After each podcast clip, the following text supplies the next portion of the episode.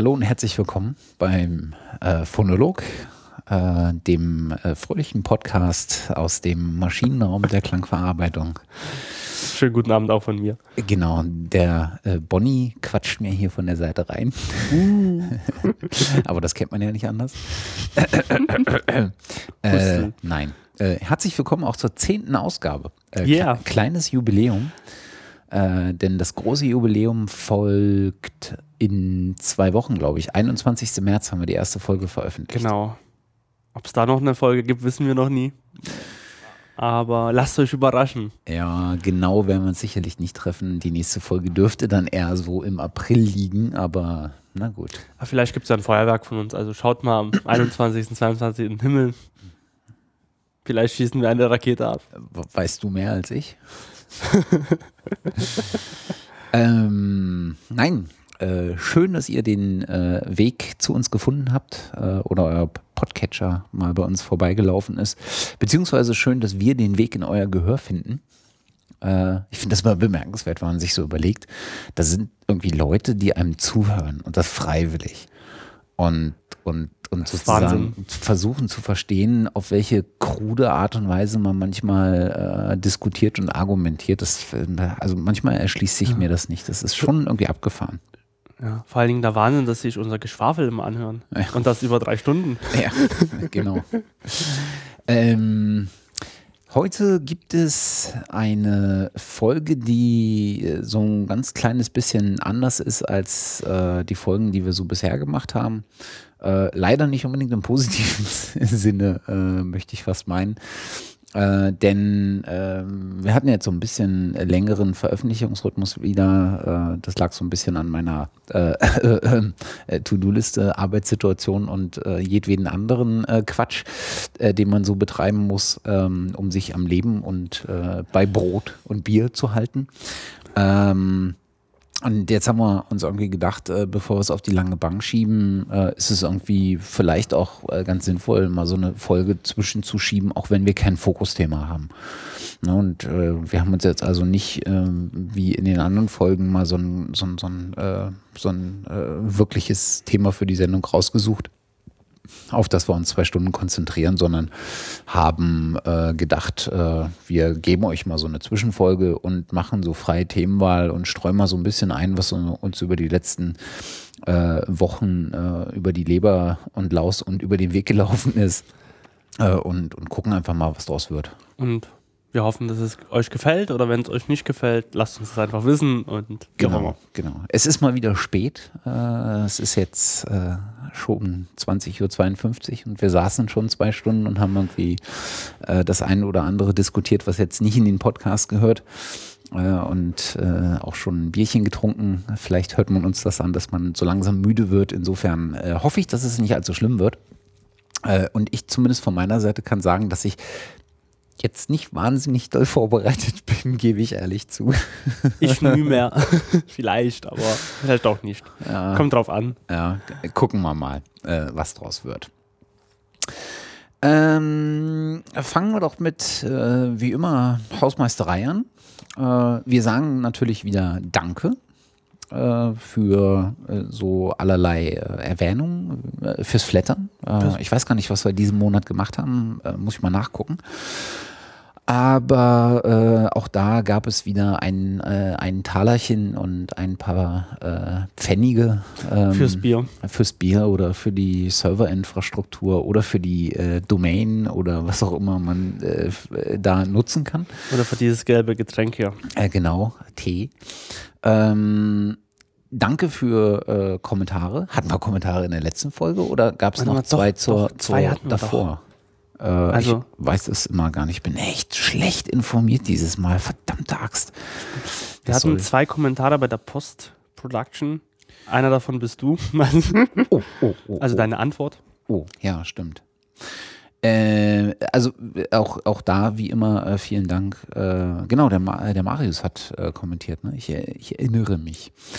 Ähm, äh, vielen, äh, vielen Dank auch so für die Retweets und Erwähnungen auf Twitter und äh, für die Erwähnungen äh, an anderer Stelle, äh, beispielsweise auch in der Folge 20 vom Das Knistern Podcast. Ähm, ich ich habe so langsam das Gefühl, wir werfen uns so ein bisschen die Bälle zu. Aber hey, andere Podcasts, besonders wenn sie themenverwandt sind, kann man eigentlich nicht oft genug äh, feature. Und die Jungs machen echt gute Folgen. Ja, also äh, ich habe heute gesehen, ist eine neue Folge im Podcatcher gelandet. Ich weiß nicht, ob die heute veröffentlicht oder gestern veröffentlicht ähm, heute, wurde. heute Morgen. Aber da bin ich, äh, da habe ich noch nicht reingehört. Äh, da, ich weiß auch gar nicht, um was es geht. Das, die Folge, in der wir Erwähnung äh, gefunden haben, war die Folge zu Body Percussion. Ja, das war echt gut. Also ähm, war relativ zu, zu kurz leider. Ja, die war relativ kurz, 40 Minuten oder irgendwie sowas. Da äh, geht auch mehr. Mhm. Äh, und äh, genau, äh, der äh, es, glaube ich, äh, hatte erwähnt, äh, dass wir in der Folge Postproduktion so ein Stückchen weit die Kreativität und die Vorbereitung unter den Tisch fallen haben lassen und uns so ein Stückchen weit mehr auf Technik konzentriert haben. Jo, das stimmt allerdings.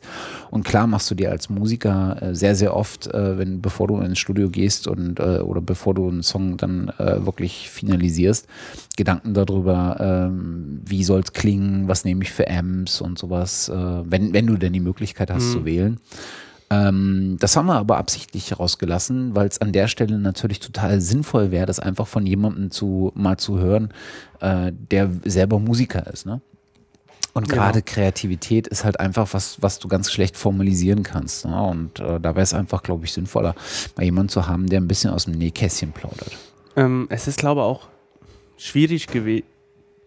Ähm, schwierig auch äh, in dem Sinne gewesen, da die Folge eh schon lang war und wir, glaube ich, mehr auf diese technischen Grundbasissachen drauf eingegangen sind, um halt darauf später kreativ zu arbeiten. Weil die musste ja erstmal erkennen, um die kreativ einzusetzen und zu wissen, okay, ähm, ich habe diese technischen Möglichkeiten, wie kann ich die einsetzen, um den Sound anders zu machen? Ja. Und die muss man ja vorher ja, finde ich, auch kennen, um zu wissen, ey, so kann ich das ähm, in die und die Richtung lenken.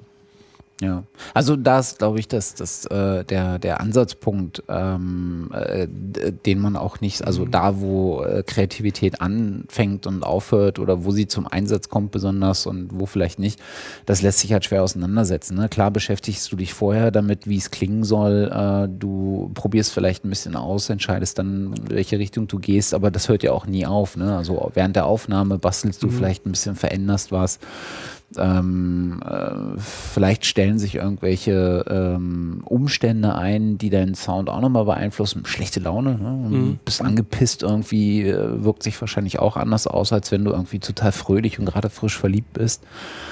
Ähm, ja, das, das, das ist ein echt spannendes Thema, aber ein sehr, sehr ausuferndes Thema. Und genau da wäre es halt irgendwie spannend, einen Musiker auf der einen Seite zu kriegen und vielleicht jemanden, der sehr viel mit Bands zusammenarbeitet, mit Künstlern zusammenarbeitet, auf der anderen Seite, äh, wo auch mal, äh, wo man sich auch mal anhört, wie sozusagen die beiden Ebenen von Kreativität aufeinandertreffen und wie dann mhm. äh, quasi das Verhandlungsgespräch zwischen, zwischen den kreativen Ideen stattfindet. Also das, das ist mit Sicherheit nicht äh, nicht unspannend. Und äh, die beiden Jungs, äh, oder es äh, kam ja jetzt doch auch zur, zur Sprache und das finde ich nach wie vor eine charmante Idee, dass man mal äh, sich mal irgendwo zusammenfindet und mal so ein Crossover macht. Und da wären natürlich die beiden Jungs äh, äh, total klasse, weil, äh, äh wenn ich das richtig einordne, beide Musiker und einer von den beiden auch noch Produzent. Ähm, äh, da hat man ja dann quasi auch schon zwei dieser Ebenen. Und ich fände es auch mal interessant, nicht nur so eine Recording-Folge zu machen, wo wir auf Kreativität eingehen, sondern vielleicht den, den ganzen Prozess mal sehen von der Aufnahme über die Mischung bis zum Mastering, wie man halt äh, so einen kreativen Soundidee vom ja. Anfang bis Ende verfolgt. Ja, sage ich ja. Also du so, kannst halt nicht mehr sagen, halt. dass du, dass du, dass das irgendwann aufhört. Mhm. Ne? Du hast Kreativität nicht an einem Punkt und dann mhm. nicht nochmal, sondern du hast es permanent. Ja. Ne? Und ähm, ja, auf jeden Fall. Also ähm, das werden wir schon irgendwie mal auf die Reihe kriegen. Insofern äh, ja, absolut, äh, total richtiger Kommentar und ähm, ähm äh, soll äh, äh, einfach an der Stelle Platz lassen, um das mal genauer zu beleuchten und so zu beleuchten, wie es das Thema auch verdient. Äh, noch ein kleiner Hinweis, äh, hier wird gerade, wir sitzen wie immer bei, äh, bei mir in der, in der Firma und hier wird gerade um uns herum sauber gemacht. Also falls jemand irgendwie äh, Stoßgeräusche oder, äh, oder Staubsaugergeräusche hört, ähm, äh, bitte nicht dran stören lassen. Ich bin mal gespannt, wie äh, das in der Postproduktion äh, dann rauskommt, wenn das auch durch Auphonic gegangen ist. Äh, und äh, es könnte uns durchaus passieren, dass hier gleich die Tür aufgeht und jemand fragt, ach, hier soll ich gar nicht sauber machen. Ähm, naja, also lasst euch davon nicht stören. Das ist authentisch, das wird auch nicht rausgeschnitten. Äh, wer schneidet, verliert. Natürlich. Punkt. Kostet auch Zeit. Wie bei GTI-Fahrern, ne? Wer bremst, verliert oder was war da nicht so ein Auf- ja, war das irgendwie nicht ein so. berühmter Ja, ja. Aufkleber? Ähm, Na gut. aber, Auphonic ist so gut, das filtert alles raus. Die Ja. Hörer werden sich fragen, was, Staubsauger? Nee, Ja, ja. hab gar nicht gehört. Ja, weiß gar ich nicht so drin. genau. ähm, haben wir noch Hausmeisterei? Nö, eigentlich nicht, oder? Mm, Ich Wir hätte das auch mit den Knistern halt erwähnt, was wir gerade gemacht haben. Wir haben Danke gesagt. haben Danke. Äh, Insofern äh, denke ich, äh, sind wir bei den Hausmeisterthemen durch, diesmal sehr kurz. Und kommen mal zum äh, richtigen Thema, was ja gar kein richtiges Thema ist, sondern äh, die freie Themenwahl. Ja, Ähm. mit was wollen wir anfangen? Wollen wir würfeln? Das ist eine verdammt gute Frage. Es gibt ein langes Thema, vielleicht, langes Thema, vielleicht auch nicht. Das können wir ein bisschen nachschieben. Ach nö. Oder? Äh, Oder wollen wir also damit anfangen? Oh? Stimmt, du hast ja so ein paar Themenvorschläge mitgebracht, dann äh, machen wir das doch. Ähm, es war ja gerade NAM. Ja, na okay, ja, die war auch vor zwei Monaten, aber die war gerade. Stimmt. Im Januar ist die immer. Ja, im Stimmt, Januar, Ende Januar. Ähm, Musikmesse ähm, ist, ist, ist ein so ein. Also schön übergangen. Gerade NAM, nee, Musikmesse. So. Naja, NAM ist ja auch eine Musikmesse. Ja. Ich meine okay. jetzt nicht die Musikmesse in Frankfurt. okay, an der- Entschuldige, an dann habe ich dich falsch. Ich habe jetzt bloß gesagt, okay, hat das gleich übergangen und. Nein, nein, nein. Äh, also wer es nicht kennt und die meisten, die äh, uns hören, werden mit Sicherheit die Namen kennen. Ähm, für was steht das nochmal? National. Audio and Music, Noch irgendwas. Ah, National Association of Music Merchants. Sozusagen die Handelsmesse der, äh, der äh, Musikhändler. Äh, Händler. ähm, findet jährlich äh, statt in, oh Gott, ich bin so schlecht vorbereitet, Nashville, genau. Nashville. Mhm. Äh, In Nash- der Mu Musikproduktionsstadt irgendwie. Genau. Nashville, Tennessee, in, aus der auch, äh, nee, äh, äh, die Sun Records sind ja genau nicht Nashville, sondern Memphis, Tennessee. Na egal, ich mich jetzt hier weiter äh, in äh, äh, Die Blackburst Studios sind da, glaube ich, auch Ja. und sowas. Und andere Wider- Sachen. Widersprüchen äh, verstricke. Egal. Ähm, also eine der, ich glaube sogar die äh, größte, wahrscheinlich die wichtigste äh, Musikmesse äh, auf dem Planeten. Ähm, Obwohl ich gehört habe, dass die Musikmesse in Frankfurt wichtiger ist zum Teil. ja. Also, Aber das ist vielleicht auch Geschmackssache und Blicksache. Könnte sein. Ähm, wie fangen wir denn da an, verdammte Axt? Warst du denn schon mal auf der NAM? Nein. Warst du denn schon mal auf der Musikmesse? Auch nie. Ich muss ja beides gestehen, dass ich da nie war.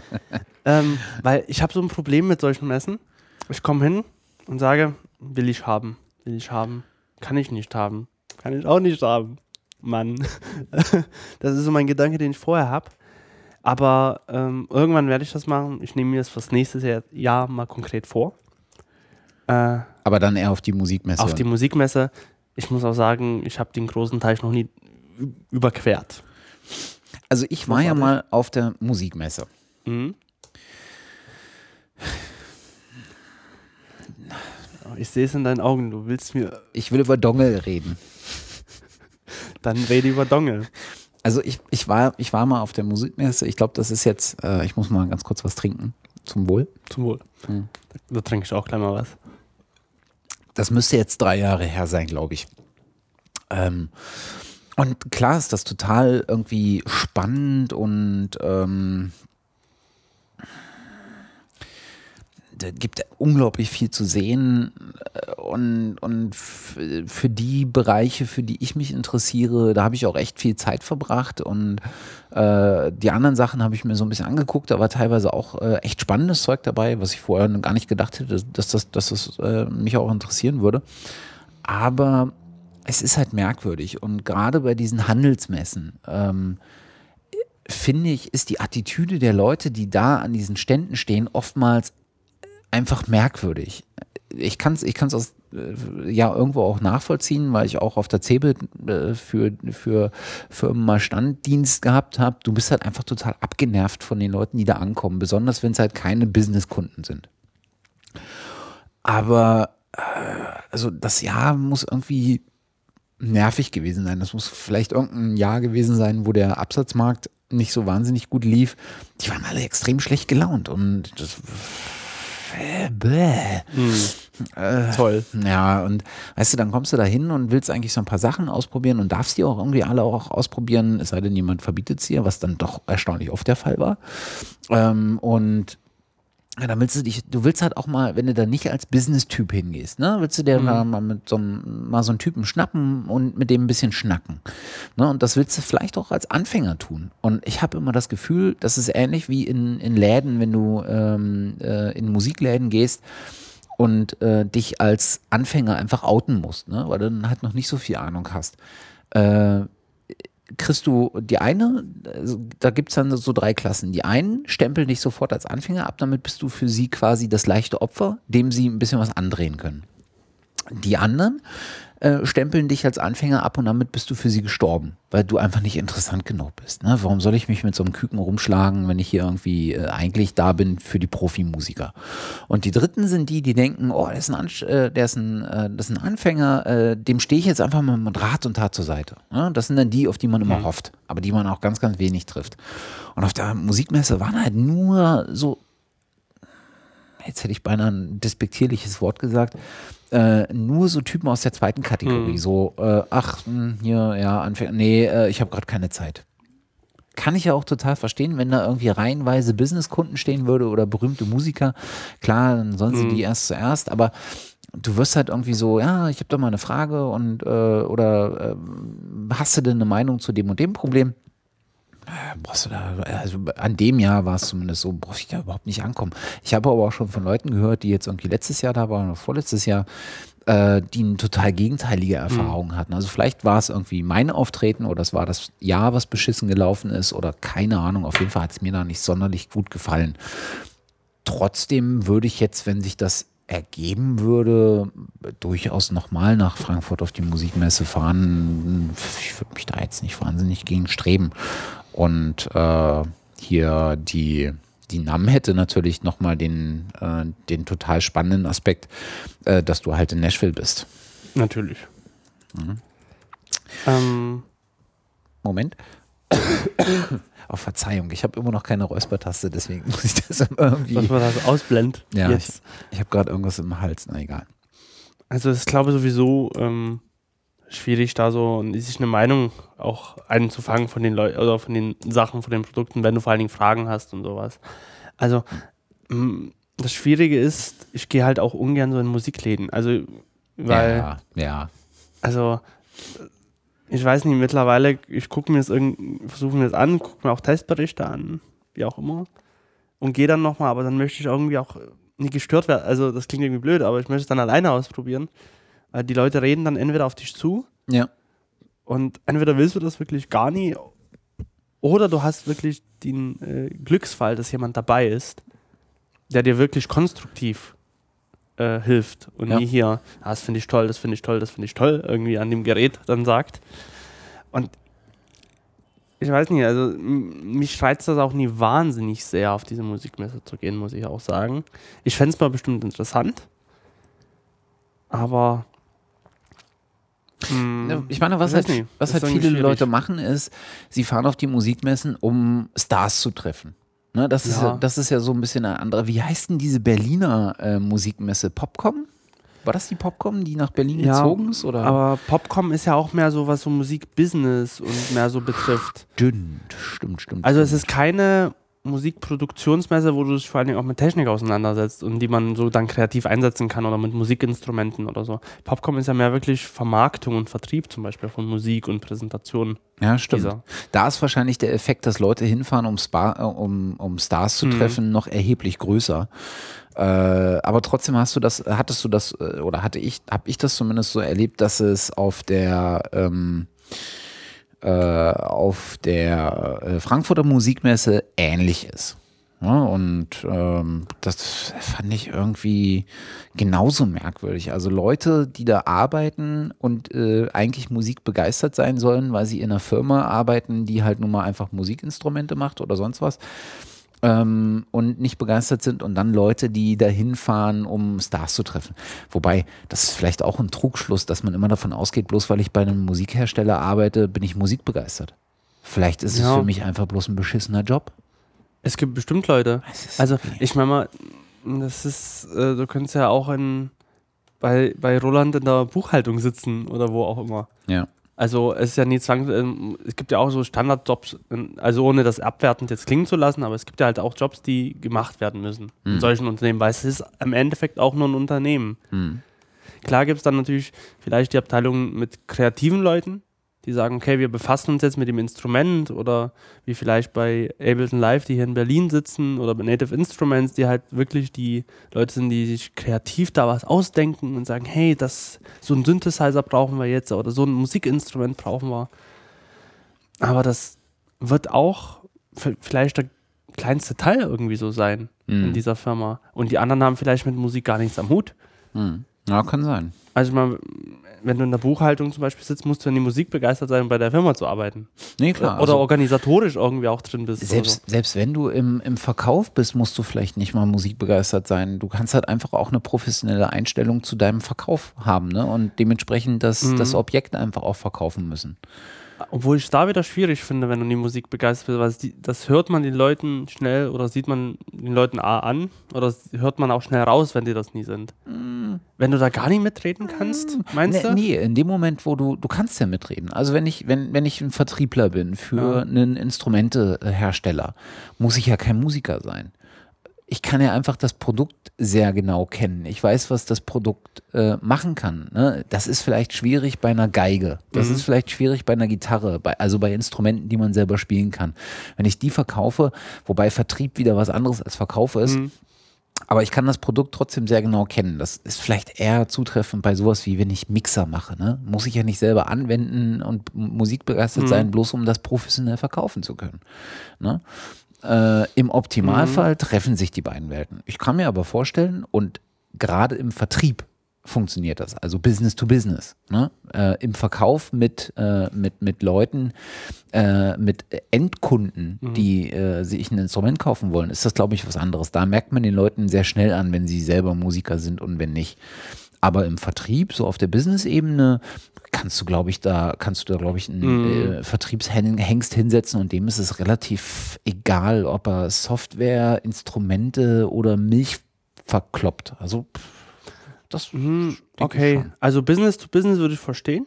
Ja. Ich meine mal, äh, wenn ich jetzt in Instrumentenhersteller X bin und gerne an den möglichen Musik- äh, und Versandhäusern Europas das irgendwie vertreiben möchte, dann brauche ich auch nie musikbegeistert sein. Ja, das stimmt. Also die, die würden es dann in ihr Sortiment aufnehmen, würde man irgendwie verhandeln zu dem und dem Preis, Endpreis und so weiter und so weiter. Aber zum Endkunden, da schon, also es ist für mich auch unauthentisch, wenn ich halt auf so eine Musikmesse gehe, mhm. zum Beispiel, und da steht jemand halt von, pff, schlag mich irgendwie tot, der irgendwie jetzt Kompressoren und EQs irgendwie macht, mhm. von von SSL zum Beispiel. Und der würde jetzt keine Mischung machen. Oder von Universal Audio zum Beispiel. Also ich habe das halt in diesem ähm, Workshop, den, wo ich schon mal drüber berichtet habe, mit dem, mit dem Sascha Bisibion und mit dem äh, Michael Ilbert erzählt, mhm. die ja Univers äh, mit Universal Audio zusammen einen Workshop gegeben haben in Berlin, letzt, ich glaube November letzten Jahres. Dort war halt auch der Vertriebler von Universal, Universal äh, Audio Europa da. Mhm. Und da hat auch selber gemischt. Und da hat halt auch selber produziert. Und dem kaufe ich es halt ab, dass er sich mit, mit dem Produkt auseinanderkennt und sagte, ja, das klingt halt so, das klingt halt so. Klar ist es irgendwo auch irgendwo PR und sowas, aber er ist halt auch jemand, der das nutzt. Der mhm. da so Ahnung auch davon hat. Ähm ja, muss, kommt wahrscheinlich auch wieder auf das, auf das Individuum an, was dir da gegenüber sitzt. Also manchen Leuten ist es vielleicht, obwohl sie selber keine Musiker sind, dann doch irgendwie glaubhafter, weil sie irgendwie als Mhm. Person so ein bisschen authentischer wirken. Mhm. Also, aber generell will man das, will man das ein, äh, einfach haben. Und vielleicht ist das so ein Stückchen weit einfach die, äh, die, äh, so, so ein Trugschluss, den man oder dem ich erlegen bin, dass ich da hingehe und die sind alle irgendwie auch so begeistert, dass sie, dass es ihnen relativ egal ist, wer da vor ihnen steht. Mhm. Und das war irgendwie in dem Jahr halt nicht so. Naja, äh, um noch eins nachzuschieben, tatsächlich ist die Popcom, äh, die äh, ja bis 2003 noch in Köln war, äh, die Fachmesse für Musik und Unterhaltung. Also ganz klar dieser Mhm. Entertainment-Faktor und dementsprechend wahrscheinlich auch so ein bisschen eher die Business-Modell-Messe. Mhm. Äh, und findet, äh, was mir auch irgendwie ganz, äh, ganz entfallen war, im Rahmen der Berlin Music Week statt, die dieses Jahr vom 3. bis zum 7. September 2014 stattfindet. Also in diesem Jahr, habe ich ja vorher gesagt, auf der ich auch noch nie war. Aber da gibt es wohl auch eine Konferenz. Und dieses Jahr ist das Motto irgendwie Release Music Released oder irgendwie sowas.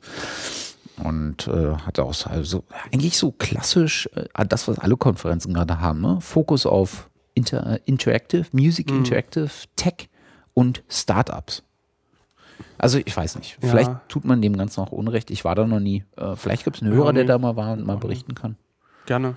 Also auch gerne zum Musikmesser oder ähnlichen äh, Messen. Ja. Gibt es eigentlich noch mehr als irgendwie die zwei Musikmesser und NEM? Äh, mit Sicherheit. Mit Sicherheit bestimmt den kleineren Rahmen und vielleicht nur national oder sowas. Kann auch ruhig möglich sein. Da äh, freuen wir uns natürlich über Erfahrungsberichte und Meinungen und Ich glaube, allein in Deutschland gibt es zig. Es gibt hier die Musikmesse halt, die CMM Country Music Messe Bergheim. Es gibt die Grazer Musikmesse, die U. Ich glaube, das ist aber eher so, so ein bisschen jugendorientierter, oder? Oder war das? Die Light and Sound, Mhm. stimmt. Light and Sound, ja, das stimmt. Äh, Light and Sound, die sehr stark auf, äh, auf so äh, äh, Entertainment, Elektronik, also äh, Veranstaltungselektronik, Mhm. Licht, Ton ne, und so. Äh, Musikproduktiv, Messe gibt es noch. Warte mal, Musikproduktiv ist doch eigentlich ein Versandhändler, ne? Oder ein, War das ein Händler in, äh, da Ibbenbüren oder irgendwie sowas. ich glaube auch, also Ich glaub, ja. Ja, und die Bazaar und die U Dortmund und die, das Country Music Meeting in Berlin und naja, ich verlinke hier mal die, die Seite mit den ganzen äh, Messen. Genau. Ein Online-Shop ist vor allem musikproduktiv. Und wenn ich den Moment. In Ibbenbüren, genau. Da kommt der Sascha Busy Büren auch her. Das Ernsthaft? Mir, ja, Krass. ich glaube ich zumindest, also wenn ich mich nicht irre. Na gut. Oder irgendwo an, also aber zumindest in die Richtung. Wenn ich, oder der Name. Aber auf jeden Fall ähm, ist, ist sie dort gelegen. W- Weswegen wir ja eigentlich auf dieses Thema gekommen sind, ähm, war so ein bisschen äh, der Punkt, ähm, gab es eigentlich irgendwas, was auf der NAM, was so richtig, wie sagt man international, groundbreaking war? Für mich nie. Irgendwas krasses, irgendwas, was, boah, so, ein- so, ein- so, ein- so ein, äh, wie, wie nennt man das bei Technologien? Disru eine Disruption? Nicht, oder?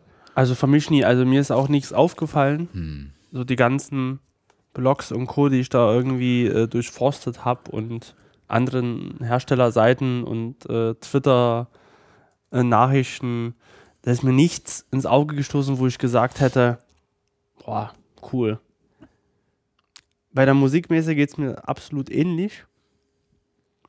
Da habe ich halt ein was, was mir aufgefallen ist Mhm. wo ich sage, das finde ich ganz nett. Mehr aber auch nie. Also es ist jetzt keine grundlegende Veränderung. Wow, hey, das ist so Wahnsinn oder sowas.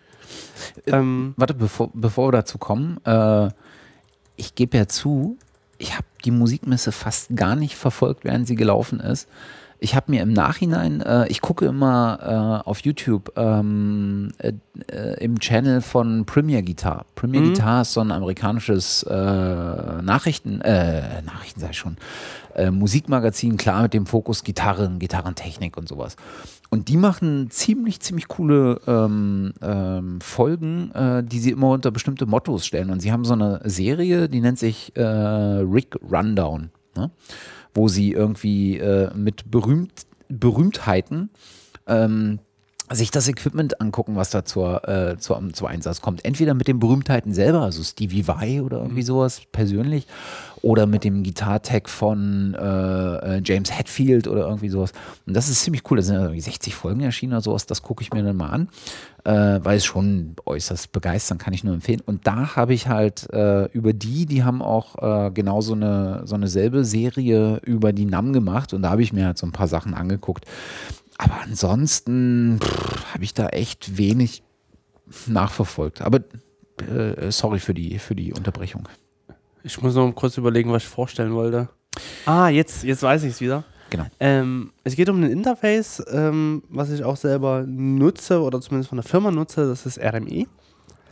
Und ähm, es gibt ja mittlerweile das UC, was ich habe. Das ist quasi die kleine Version. Es gibt das UCX, das ist so eine, eigentlich die gleiche Version mit ein paar anderen Features. Und es gibt das UFX, das ist quasi das große 19 Zoll Flaggschiff. Ja. So die letzten Versionen. Manche kennen vielleicht noch das Fireface. Ach, äh, schön war's. Äh, das 800er, was auch viele vielleicht noch im Studio haben, was echt zuverlässig funktioniert.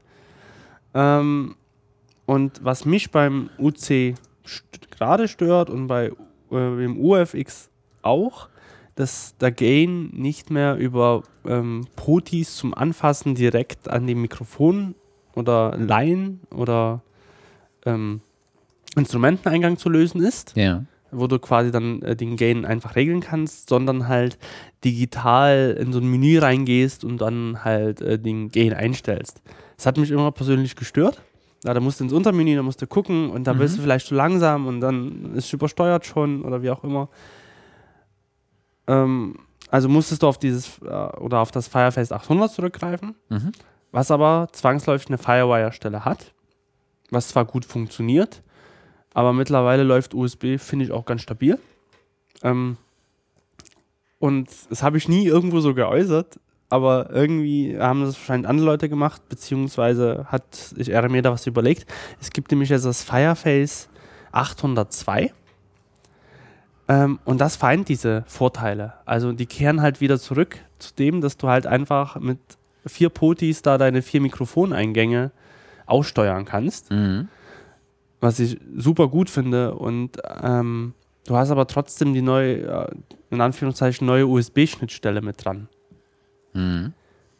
Und in Kombination mit beiden Sachen finde ich das eigentlich ganz gut, aber es ist jetzt auch nichts weiter so ähm, Weltbewegendes vielleicht mhm. auch. Also wenn ich mich nicht täusche, hatte RME aber ein Problem mit ähm, äh, USB-Schnittstellen äh, in Verbindung mit macOS. Äh, da, dazu muss, also von meiner Erfahrung her, ich habe das ja beides genutzt mhm. oder nutzt, also das UC habe ich selber, das UFX nutze ich äh, bei meiner Arbeit. Ähm, da hatte ich nie Probleme. Das Problem ist, also beim UC hatte ich das Problem, dass das Netzteil mir zweimal abgeraucht ist. Mhm. Also das interne Netzteil quasi oder der Netzadapt oder der Netzeingang quasi. Da musste ich zweimal das einschicken. Ich habe jetzt mittlerweile das dritte Gerät da, was mich schon ein bisschen ärgert, weil man legt dann doch viel Geld hin und dann sowas. Ich hatte aber mit USB nie Probleme. Oder war es mit Firewire? Nee, das muss mit nee, USB Fi gewesen also sein. Also Firewire haben die eigentlich nie Probleme. Also auf Aber jeden Fall äh, gibt es, äh, gibt es so Leute aus der Podcast-Szene, die, glaube ich, mit RME äh, da ähm, Probleme hatten. Also irgendwie äh, Tim und Holgi äh, hatten da berichtet, dass sie beide dasselbe Problem haben. Das knackt dann irgendwie auf der Aufnahme oder sowas. Ich gehe jetzt gar nicht weiter darauf ein. Äh, die meisten Podcast-Hörer werden es sowieso kennen, insofern pff, drauf geschissen. okay. Also das Mhm. 800, Fire, Fireface 802 Zwei. hast du gesagt. Das Genau. ist jetzt aber nicht, also Fireface, äh, heißt das, dass da Firewire nach wie vor dran ist? Ja. Ja. Ne? Du hast Ach, einen Firewire 400er, 800er Ansch und 400er und 800er Anschluss dran und du hast einen USB, jetzt muss ich mal schauen, ob es 2.0 oder 3.0 ist. Also hier sagt es, äh, aber eigentlich macht doch RME immer mit 3.0, seitdem es äh, 3.0 gibt, oder? Dachte ich zumindest. Na, das wäre das erste, weil, weil das UFX und mein UC sind mit 2.0. Nee, ist 2.0. Ist 2.0. Ja. Es reicht aber eigentlich aus. Also von, wenn, selbst wenn du es wirklich ähm, äh, 60 Kanäle äh, rein und raus in der Summe betreibst, läuft, da habe ich auch von Freunden gehört, die dann große Sachen damit gemacht haben, war kein Problem. Das hat es ähm, problemlos gemacht. Okay. Also das, ähm, da muss man ja sagen, dass RME die Treiber und die Hardware so optimiert, dass es funktioniert. Und ich meine mal, du hast ja bei USB 2.0, ich glaube, 480 Megabit die Sekunde als Datenrate. Ja. Das ist ja schon nicht wenig. Für Audio zumindest. Ja. Mit Video wäre es ja problematisch. Ähm, ab einem bestimmten Bereich, aber so für Audio funktioniert das eigentlich ganz gut, wenn man die Treiber und sowas richtig programmiert Ich habe ja seit optimiert. seit geraumer Zeit Probleme mit meinem, ne? Äh, Ja. Ich habe ja das Presonus Mhm. äh, Fire Studio Project. Und ich habe das zweimal. Ich habe das einmal zu Hause im Studio verbaut. Studio in Anführungszeichen. In meinem Podcastzimmer. Äh, und dann habe ich das verbaut in meinem mobilen Setup. Mhm. Und ich habe bei beiden äh, Geräten, ich habe bloß leider keine Zeit, das mal ausführlich zu testen, habe ich den Eindruck, äh, dass es, äh, dass ich Probleme mit den Inputkanälen habe. Ähm, Das hatten wir, wenn du dich dran erinnerst, das hatten wir hier auch mal. Wir haben versucht, einen Einspieler über das Gerät mit einzuschleifen. Und er Ja. hatte, hat bei drei äh, Line-In-Eingängen hat er äh, irgendwie das nicht, hat, hat er kein Signal bekommen oder eins, was viel, viel, viel, viel zu leise ist, selbst wenn du es hochgepegelt hast und nur einer funktionierte. Und das Mhm. habe ich sowohl bei diesem mobilen als auch bei dem ähm, äh, bei dem zu Hause und zwar in den Line-In-Eingängen, die ich selten benutze, weil sowohl zu Hause bin ich maximal mit zwei Personen, als auch hier maximal mit drei Personen plus vielleicht einen Einspieler, dann habe ich von acht äh, Eingängen immer nur vier belegt. Ne? Und irgendwie muss ich das mal machen, dass ich das systematisch rausfinde. Aber ich habe einfach keine Zeit. Ich habe aber das Gefühl, dass die Eingänge irgendeine Macke haben, irgend, Mhm. irgendwas wegbekommen haben, keine Ahnung. Das ist irgendwie ganz merkwürdig. Es wäre einfach ärgerlich, weil die Geräte, also ich finde Presonus hat eine sehr, sehr schöne Verarbeitungsqualität. Ähm, und ähm, ähm, ich hatte ja davor eins von äh, die anderen, ähm, Sapphire, das Sapphire Pro von, wie heißen sie? Von äh, Focus, Focusrite. Mhm. Focusrite Sapphire Pro, genau. Äh, und das, da finde ich die Presonus-Sachen noch ein Stückchen äh, besser verarbeitet. Und insofern wäre das natürlich echt ärgerlich, wenn, äh, wenn das jetzt irgendwie beide Geräte betreffen würde und die denselben Fehler aufweisen. Irgendwann muss ich mir da mal ein bisschen Zeit nehmen und das machen. Aber es gibt auch noch so viel anderes, was ich dann gern machen wollen würde. Und merkwürdigerweise, ich habe mir jetzt einen Kompressor für das mobile Setup äh, neuen äh, bestellt, weil der alte den Geist aufgegeben hat. Und irgendwie komme ich damit nicht klar. Ich habe mir diesen Samsung äh, S-Com 4, das ist so ein äh, Vierkanal äh, äh, geholt und den sozusagen äh, mit dem äh, mit dem Presonus äh, zusammen äh, und egal welche Einstellungen ich wähle, es klingt immer blechern. Mhm. Nicht Und- schön. Und ich habe also immer, als ob ich in eine Dose spreche. Und ich habe einfach gerade keine Idee wie, oder keine Ruhe, mal drüber, genau drüber nachzudenken. Du weißt ja, wie das ist, ne? Probierst du mal schnell aus. Bei den ersten fünf Versuchen klappt es einfach nicht und du wirst fuchsig und grantig und willst das Ding in die Ecke schmeißen. Und irgendwie, momentan ist echt der Fuchs drin. Und es wäre schade, weil ich glaube, es kann natürlich auch sein, dass das Gerät kaputt ist, aber das wäre, das wäre echt scheiße. Hm. Naja, das muss ich mal ausprobieren. Entschuldigung, jetzt bin ich wieder total abgekommen. Ist in Ordnung. Diese ganze Folge wird so sein. Von einem ins andere. oh Mann, ey. Aber schadet ja nie. Muss man ja auch mal sagen. Also, Ja. so eine Folge, so, zumindest haben wir irgendwie die letzten Tage darüber ge gesprochen, was wir jetzt so machen wollen. Und diese Idee finde ich ja gar nicht so schlecht. Mal gucken, wie sie bei den Hörern ankommt. Ja, ja. Ja. Also wir waren bei der äh, bei der NAM und in der Tat ist mir auch genauso wenig über irgendwas über den Weg gelaufen, was, äh, was jetzt der Brüller gewesen wäre. Ne? Aber vielleicht sind wir auch einfach an einem Punkt, wo äh, diese, äh, diese, dieser Zyklus von es gibt wirklich äh, krasse Neuigkeiten. Ähm, einfach hinaus. Vielleicht werden die auch nicht mehr ausschließlich auf der NAM präsentiert, sondern werden einfach dann, wenn sie kommen, sofort released und auf den Markt gepusht, damit man dem sozusagen den zeitlichen Vorteil, den man damit gegenüber der Konkurrenz hat, auch ausnutzen kann. Ne? Wenn du dann wartest, okay, im, im Juli oder im August hast du das neue Produkt und das ist genau diese Disruption, auf die alle warten, dann warte ich doch nicht bis zur NAM dann sage ich doch, ihr scheiß drauf, raus in den Markt. Ne? Und, und, weil ich kann halt nicht garantieren, dass in sechs Monaten ähm, der Konkurrent nicht genau dasselbe Produkt hat oder ein ähnliches und ich damit irgendwie Anteile vergebe. Hm. Ach, ich weiß auch. Also, nicht.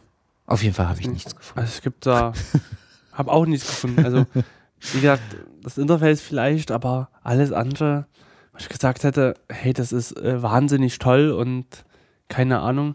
Und wenn ich mir so die ganzen mm, News und Twitter und Facebook-Posts da irgendwie so anlese, denke ich mir, naja, hm, okay. Ja. Hm. Genau das. Und das geht so zehn Minuten, Stunde, Tage weiter. Ja. Also, vielleicht hat irgendjemand was so nebenbei gesehen oder dort auf der Messe direkt entdeckt, kann er gerne irgendwie posten und irgendwie schreiben, kommentieren. Ja, ja, ja. Also, immer her damit, immer her damit. Ähm, dass äh, sie oder äh, er dann irgendwie was Tolles entdeckt hat, wo er sagt, hey, das ist doch äh, schön und Genau. Also wenn, wenn euch da was einfällt, dann lasst es uns äh, einfach wissen. Ja. Hm? Schreibt uns, twittert uns, facebookt uns. Oh Gott. Das stimmt, wir haben eine Facebook-Seite. Ich, ich, glaube, keiner von uns beiden. nee, doch, wir kümmern, na, was heißt kümmern, aber. Ja, momentan ist das so.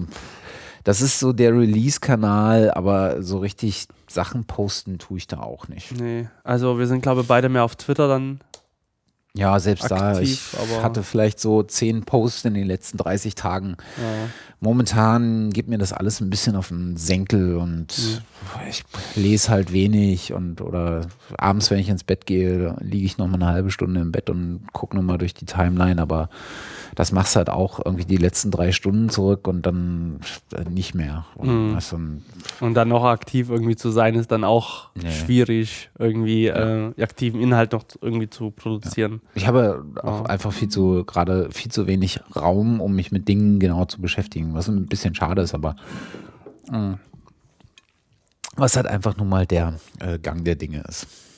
No? Ja, würde ich sagen, kommen wir, äh, schließen wir doch das Thema Musikmesse ab. Ja, äh, es, wir werden auch nichts Produktiveres irgendwie draus machen können. ja, das stimmt. Also wie gesagt, äh, wenn ihr da andere Erfahrungen habt, lasst es uns wissen. Wenn ihr da gleiche Erfahrungen habt, lasst uns auch wissen. Ansonsten leidet mit uns im Geiste und äh, dann äh, schauen wir mal ins nächste Thema. Äh, denn du hast noch was mitgebracht. Ich habe ich hab eine ganze Story mitgebracht eigentlich. Ähm, es geht quasi um Musiklizenzierung. Ach, ein Graus und das ist Terror. Das ist neben Dongles. Ich habe nicht über Dongles geschimpft. Willst du noch vorher schimpfen, bevor ich das Thema anfange? Nein, nein, nein. Aber das, das Jahr, in dem ich in Frankfurt auf der Musikmesse war, da ist mir das aufgegangen, weil ich auch so ein bisschen bei Software rumgeguckt hatte. Und dieser Dongle-Krieg ist einfach, ach, nee, wir, wir, wir räumen das jetzt nicht auf. Ich frage mich immer, wenn, was passiert, wenn ich meine zwei Dongles irgendwann verliere. Ja, bist du angearscht, musst eine neue Lizenz kaufen. Ja, oder, oder gleich aus dem Fenster stürzen. Oder du kannst nachweisen, dass du die Lizenz mal gekauft hast und dann ersetzen sie dir den vielleicht. Das ist wahrscheinlich so personalausweismäßig, äh, dass du dann für den neuen Dongle äh, eine Gebühr zahlen musst oder sowas. Ja, das, das, das ist eine, echt eine gute Frage, weil ich habe auch jetzt viel Software getestet, mhm. für Delamar unter anderem was mache ich denn, wenn die ganzen Dongles abschmieren? Da hole ich dann die E-Mails aus hier. Ich bin irgendwie Tester mal gewesen. Ja. Und Ich meine, bei Cubase kannst du es ja schon, äh, das, die haben ja einen E-Dongle. Das ist so ein scheiß Wort. nee, aber ich habe auch einen festen physikalischen. Echt? Ich Ja. habe bei Cubase immer nur einen, äh, E-Dongle gekriegt. Du bist cooler als ich. Ich habe da, ich hab da nie einen festen gehabt. Echt? Ich habe so einen physikalischen. So. Was hatte ich denn als letzte Version? 7 7.0? 6.0? Die 7.5 ist es, glaube ich, zurzeit. Dann hatte ich entweder 7.0 oder 6.0, ich weiß es nicht Echt? mehr so genau. Okay. Da war ein E-Dongle dabei. Da habe ich nie, weil ich das auch online runtergeladen Ja. habe, äh, also gekauft habe und dann über Download und mir nicht, das, nicht die Box habe schicken lassen. Ja. Das kann vielleicht sein, dass wenn ich mir die Box hätte schicken lassen, äh, da ein äh, Hardware-Dongle drin Ich gewesen brauche wäre. immer noch diesen beschissenen. Hey, Dongle, Dongle. ist so ein scheiß Wort. Ist unfassbar. Wer hat sich eigentlich das ausgedacht? Keine Ahnung. Äh, äh, das ist irgendwie der, der schlechte Versuch von Kopierschutz irgendwie. Keine Ahnung. Allerdings, damit haben sie sich schön Einschränkungen geholt, was die, was die Freiheit der, des Dings angeht. Na, e- egal. Dongle ist, heißt, es gibt, das heißt tatsächlich Dongle. Kopierschutz, Stecker. Gott. Fuck me. Oh, Entschuldigung, ich will nichts Despektierliches sagen. Mhm. Egal. Ähm, Ein Einfall geistig Umnachtung oder so. Ja. Egal, äh, wir waren an dem Thema schon vorbei und jetzt äh, wer- werde ich auch nicht mehr über Dongle äh, ranten. Das ist ja hier Ja. unerträglich. Dann mache ich mit dem äh, Lizenz-Bashing weiter. Genau, Li Lizenzierung von Musik, die nächste Wunde des Musikbusiness. Ich habe mich echt gefragt in den letzten acht Wochen, wie blöd Musikbusiness ist. Oder wie, Sehr blöd. Wie blöd diese Leute oder diese ganze Konstruktion ist, die Musik vertreiben. Sehr blöd. Also wir sprechen jetzt von quasi von Labels und Verlagen, die quasi Musik kommerziell vertreiben. Bef bevor wir das erklären, was sozusagen das ist, solltest du, wäre es da sinnvoll, einfach deine Geschichte zu erzählen, was Ja. du eigentlich machen solltest? Weil dann kennt man so ein bisschen den Genau. Kontext. Genau. Also, ähm, wo ich gerade zurzeit arbeite, wollten wir einen wissenschaftlichen Beitrag produzieren. Oder sind gerade dabei, den zu produzieren. Also ihr wolltet einen Beitrag, der in dem Genre Wissenschaftskommunikation. fallen würde. Genau. Also es ist kein höchst sachlicher wissenschaftlicher Beitrag, aber der so in die Richtung geht. Also ihr wolltet so. keinen Beitrag, äh, äh, ihr wolltet kein wissenschaftliches Paper oder so machen, sondern ihr wolltet ein über ein wissenschaftliches Thema berichten. Berichten. Mhm, ja. Äh, in Form eines Videos. Oh, oh, Boah. Ja, immerhin. immerhin. So. Ähm, haben uns halt als äh, Idee überlegt, einen Titel zu lizenzieren, der damals mal in der DDR Mitte, Anfang, ich glaube Anfang der 70er mal erschienen ist. Ja. So. Auf Amiga. Das war ja so das einzige staatliche oder überhaupt das einzige Label in der DDR. Es gab, glaube ich, irgendwie nichts an. Ja, es gab noch, äh, noch ein, Gab's noch, noch noch zwei, glaube ich. Aber äh, ja, das war auf jeden Fall das bekannteste. Oder wo, glaube ich, wahrscheinlich 90% erschienen sind von den Titeln damals. Ähm, haben uns das ausgesucht, haben gesagt, ja, das ist es. Ähm, und wollten das quasi erfragen. Amiga gibt es ja nicht mehr. Mhm. Das ist jetzt bei Sony, Sony Music, Music, ne? Und genau. vorher war es BMG oder sowas. Also es war bei Sony B oder BMG. Ja. Die waren ja, ja vor, vorher mal zusammen, irgendwann haben sie sich ja getrennt. Ähm, und äh, Sony hat das alles, die ganzen Amiga-Rechte hat Sony Mhm. quasi mit erworben.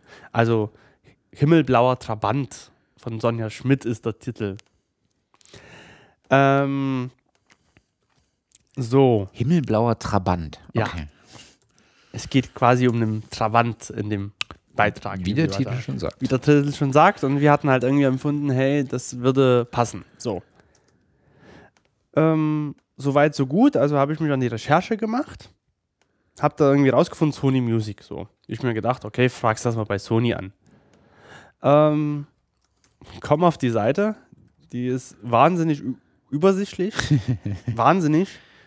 Irgendwann nach 5000 Klicks habe ich dann, bin ich bei Kontakt gelandet. Und Ja. dort stand, Musi wenn Sie Musik lizenzieren wollen, klicken Sie hier. Ich das gemacht, kam ich auf der gleichen Seite wieder raus. Also wenn du Lizenz ist, ist das jetzt gemünzt auf, du willst als Musiker ein Stück bei Sony äh, lizenziert haben oder ist das gemeint als du willst eine, Liken eine Lizenz zur Nutzung von Musik kaufen? Für die Nutzung von Musik kaufen. Aha. Oder zum, die Nutzungslizenz erwerben. Mhm. So. Also nie, nicht, dass das heißt, ich will meine Demo dorthin schicken oder mein, ja, was auch immer. Ja. Sondern ich will wirklich äh, die Lizenz zur Nutzung für Veranstaltungen, für Videos, für Podcasts, für Radio etc. kaufen. Ja. So. Ich kam auf der gleichen Seite wieder raus bei Kontakt, wo ich gerade war. Irgendwann habe ich mir dann gedacht, was, übersiehst du irgendwas? Nee. Also habe ich dort angerufen, weil ich kam ja nirgendwo raus. Mhm. So. Ähm, das war dann so großartig, äh, dass mir gesagt wurde, nee, wir dürfen sie nicht weiterleiten nutzen Sie das Kontaktformular. Mhm. Ich erzählt, das Kontaktformular geht ja gerade nicht. Oh doch, das muss gehen. Nachdem mir das versucht wurde, weiß zu machen mhm. und ich bestimmt zehnmal gesagt habe, nein, das geht nicht, äh, wurde mir gesagt, okay, dann schicken Sie bitte einen Brief hin. Ich so, ich so gesagt, na, Brief. Brief. Ich habe gelacht am Telefon. Hat, äh, es wurde nicht, äh, es, es, es, kam auch nie an, warum ich gelacht habe, aber ist egal. Ähm, Großartig. Da habe ich gesagt, na, wo soll ich es hinlegen? Ah, die Hauptadresse nach München. Ich gesagt, wirklich? Nicht an jemand Konkretes, was auch immer? Nee, an die Hauptadresse. Habe ich gesagt, okay, ich das gemacht. Und ich habe die ganze Zeit gelacht beim Erstellen des Briefes und beim Versenden. Unfassbar. Ich habe gewartet, habe eine Woche oder eine anderthalb Wochen gedacht, passiert nichts, nichts. Okay, dann rufst du wieder an. Mich da beschwert, warum ich immer keine Antwort habe. Okay, jetzt verbinden wir sie. Weil ich gedacht habe, boah, das kann doch nicht wahr sein. Er hätte mir das gleich gemacht. Ja. Oder hätte mir diesen, Entschuldigung, beschissenen Brief irgendwie sparen können. Ja. Naja, ich kam raus, habe das halt geschildert und ähm, wir machen das alles über YouTube. Also, dass wir hauptsächlich für YouTube halt produzieren, in dem Sinne. Habe ich das äh, geschildert. Ähm, nee, ich habe, glaube ich, gar nicht YouTube geschildert. Fällt mir gerade drauf auf. Ich habe gesagt, ich würde gerne Musik lizenzieren. Habe das dann so erklärt, äh, dass ich angefragt habe und das, dieses Kontaktformular nie ging. Mhm. Ja, das ist uns auch schon aufgefallen. Habe ich gedacht, na immerhin. äh, wir, wir haben schon Leute dran sitzen, die was machen. Bis heute ist dieses Kontaktformular immer noch nicht da. Aber das ist ja auch nur acht Wochen her. Braucht man vielleicht auch so eine Zeit, keine Ahnung. Äh, ich schicke Ihnen mal ein Formular zu, das füllen Sie mal bitte aus. Ja dieses Formular hatte ich nach einer Woche immer noch nicht. Ich so gedacht, ich schon dreimal angeschrieben per E-Mail, wo denn das Formular denn bitte ist. Ich habe es dann gemacht. Ich, ich habe dann ein Formular bekommen. Du musst dir vorstellen, das war, ist so eine, so eine Steinzeit-Word-Datei, die vor 15 Jahren mal erstellt wurde. Ja. Bitte füllen sie aus. Ich habe ich hab hab gelacht im, im Büro. Ich gedacht, das kann doch nicht sein. Das ist doch, die wollen mich doch hier verarschen. Irgendwie, Entschuldigung, aber naja. ich habe das dann gedacht, okay, wir haben das dann äh, ausgefüllt und hingesendet und, es, und die Lizenz haben wir immer noch nicht. Aber wir haben uns auf einen Preis geeinigt. Ja. Und alles. Es hat aber, wie gesagt, bis jetzt acht Wochen gedauert. Das heißt, der Beitrag ist immer noch nicht erschienen, für den ihr diesen Song braucht? Na, der ist in, jetzt in Produktion. Also wir produzieren gerade und er wird nächste Woche fertig und wird veröffentlicht. In der Hoffnung, dass dann die Lizenz da ist? Ähm, na, die. Äh, es wurde noch nie reagiert. Also, also es wurde. Die Rechnung wurde halt noch nie geschickt. Also das Angebot wurde zwar bestätigt, ja. aber die Rechnung ist noch nie da. Und ich muss halt den Leuten jetzt auf die Füße treten ja. und sagen: Hier, wir brauchen aber jetzt eine Rechnung und wir brauchen vor allem ein Lizenzformular, dass wir das jetzt haben, alles. Ja. So. So, auf jeden Fall war das erstmal so die Hürde. Also ich bin, ich, ich hoffe, dass wir das haben. Ja. Sonst wird es irgendwie so juristisch irgendwie unschön. Im, Im, Falle von uns, aber ich meine, wir haben die ganze Kommunikation ja auch archiviert und alles. Das ist alles zwar da. Mhm. Ähm, mal sehen. Aber ich kann nicht verstehen, in Zeiten des Internets, in Zeiten oder äh, dass wir uns im Jahr 2014 befinden und dass es so ein Krampf ist, so eine Anfrage zu stellen Und eine Antwort zu bekommen, wie viel so eine Musiklizenzierung für drei Jahre YouTube kostet, zum Beispiel, in unserem Fall, finde ich schlimm. Also, Es geht noch weiter, aber das, äh, das ist erstmal von der Label, das ist ja nur das Label, was ich angefragt habe.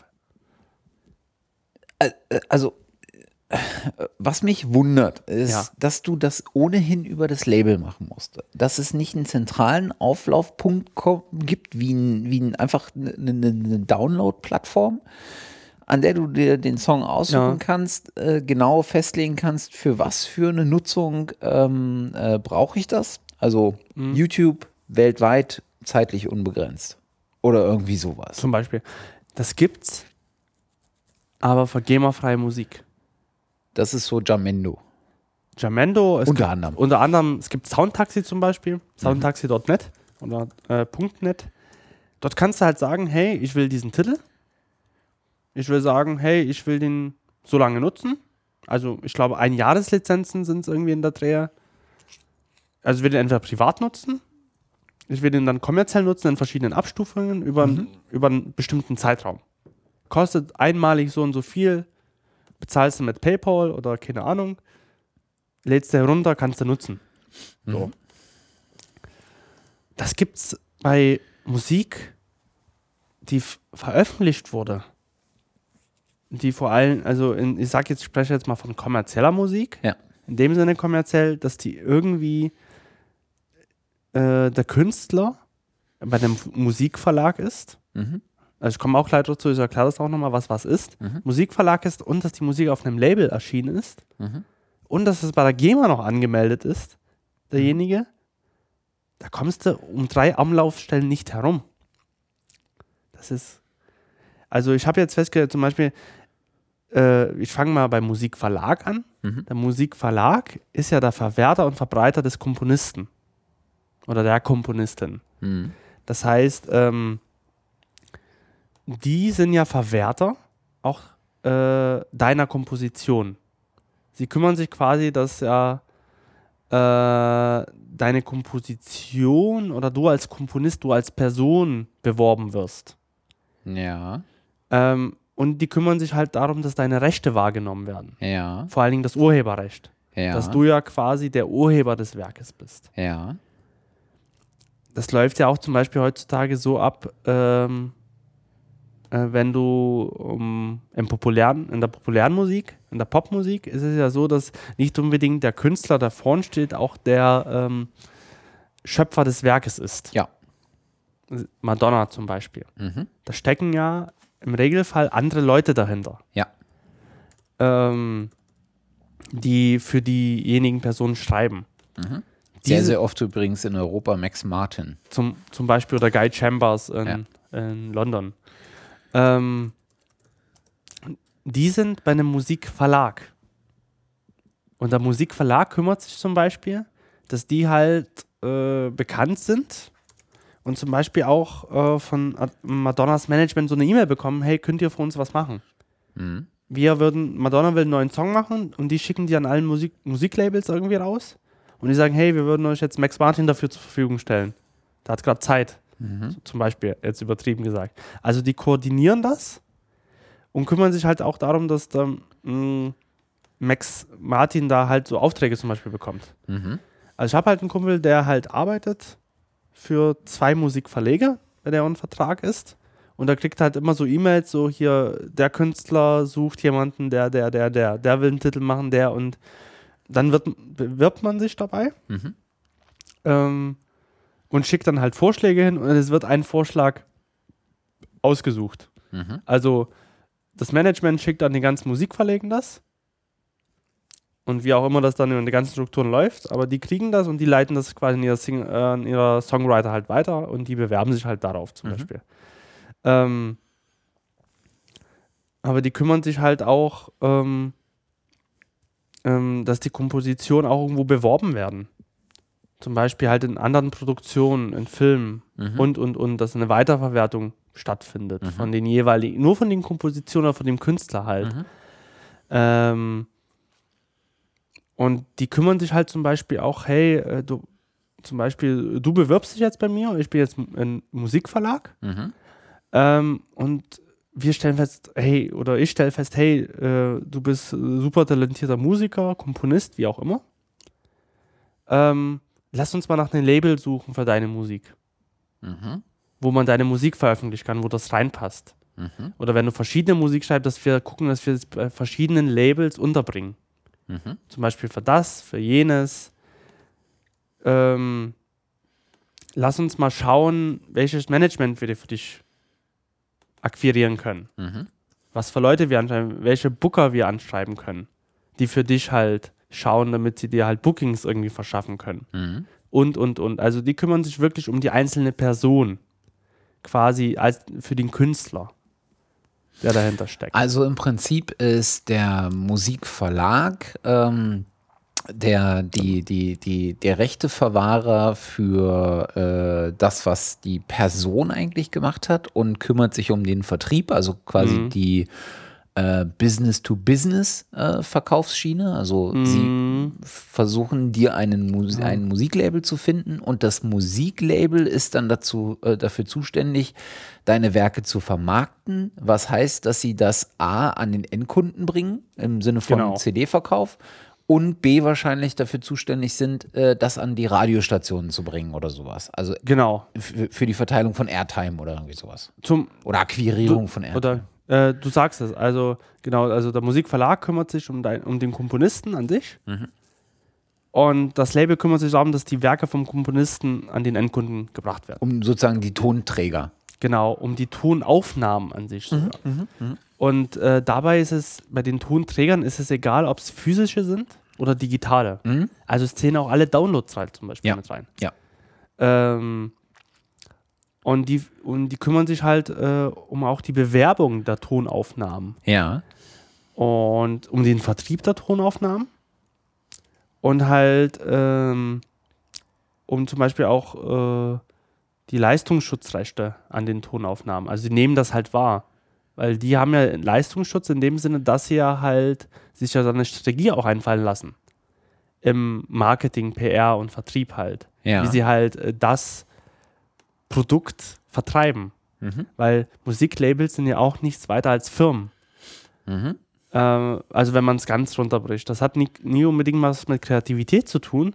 Das hat einfach mit Vertrieb zu tun. Das Mhm. hat mit Vermarktung halt was zu tun.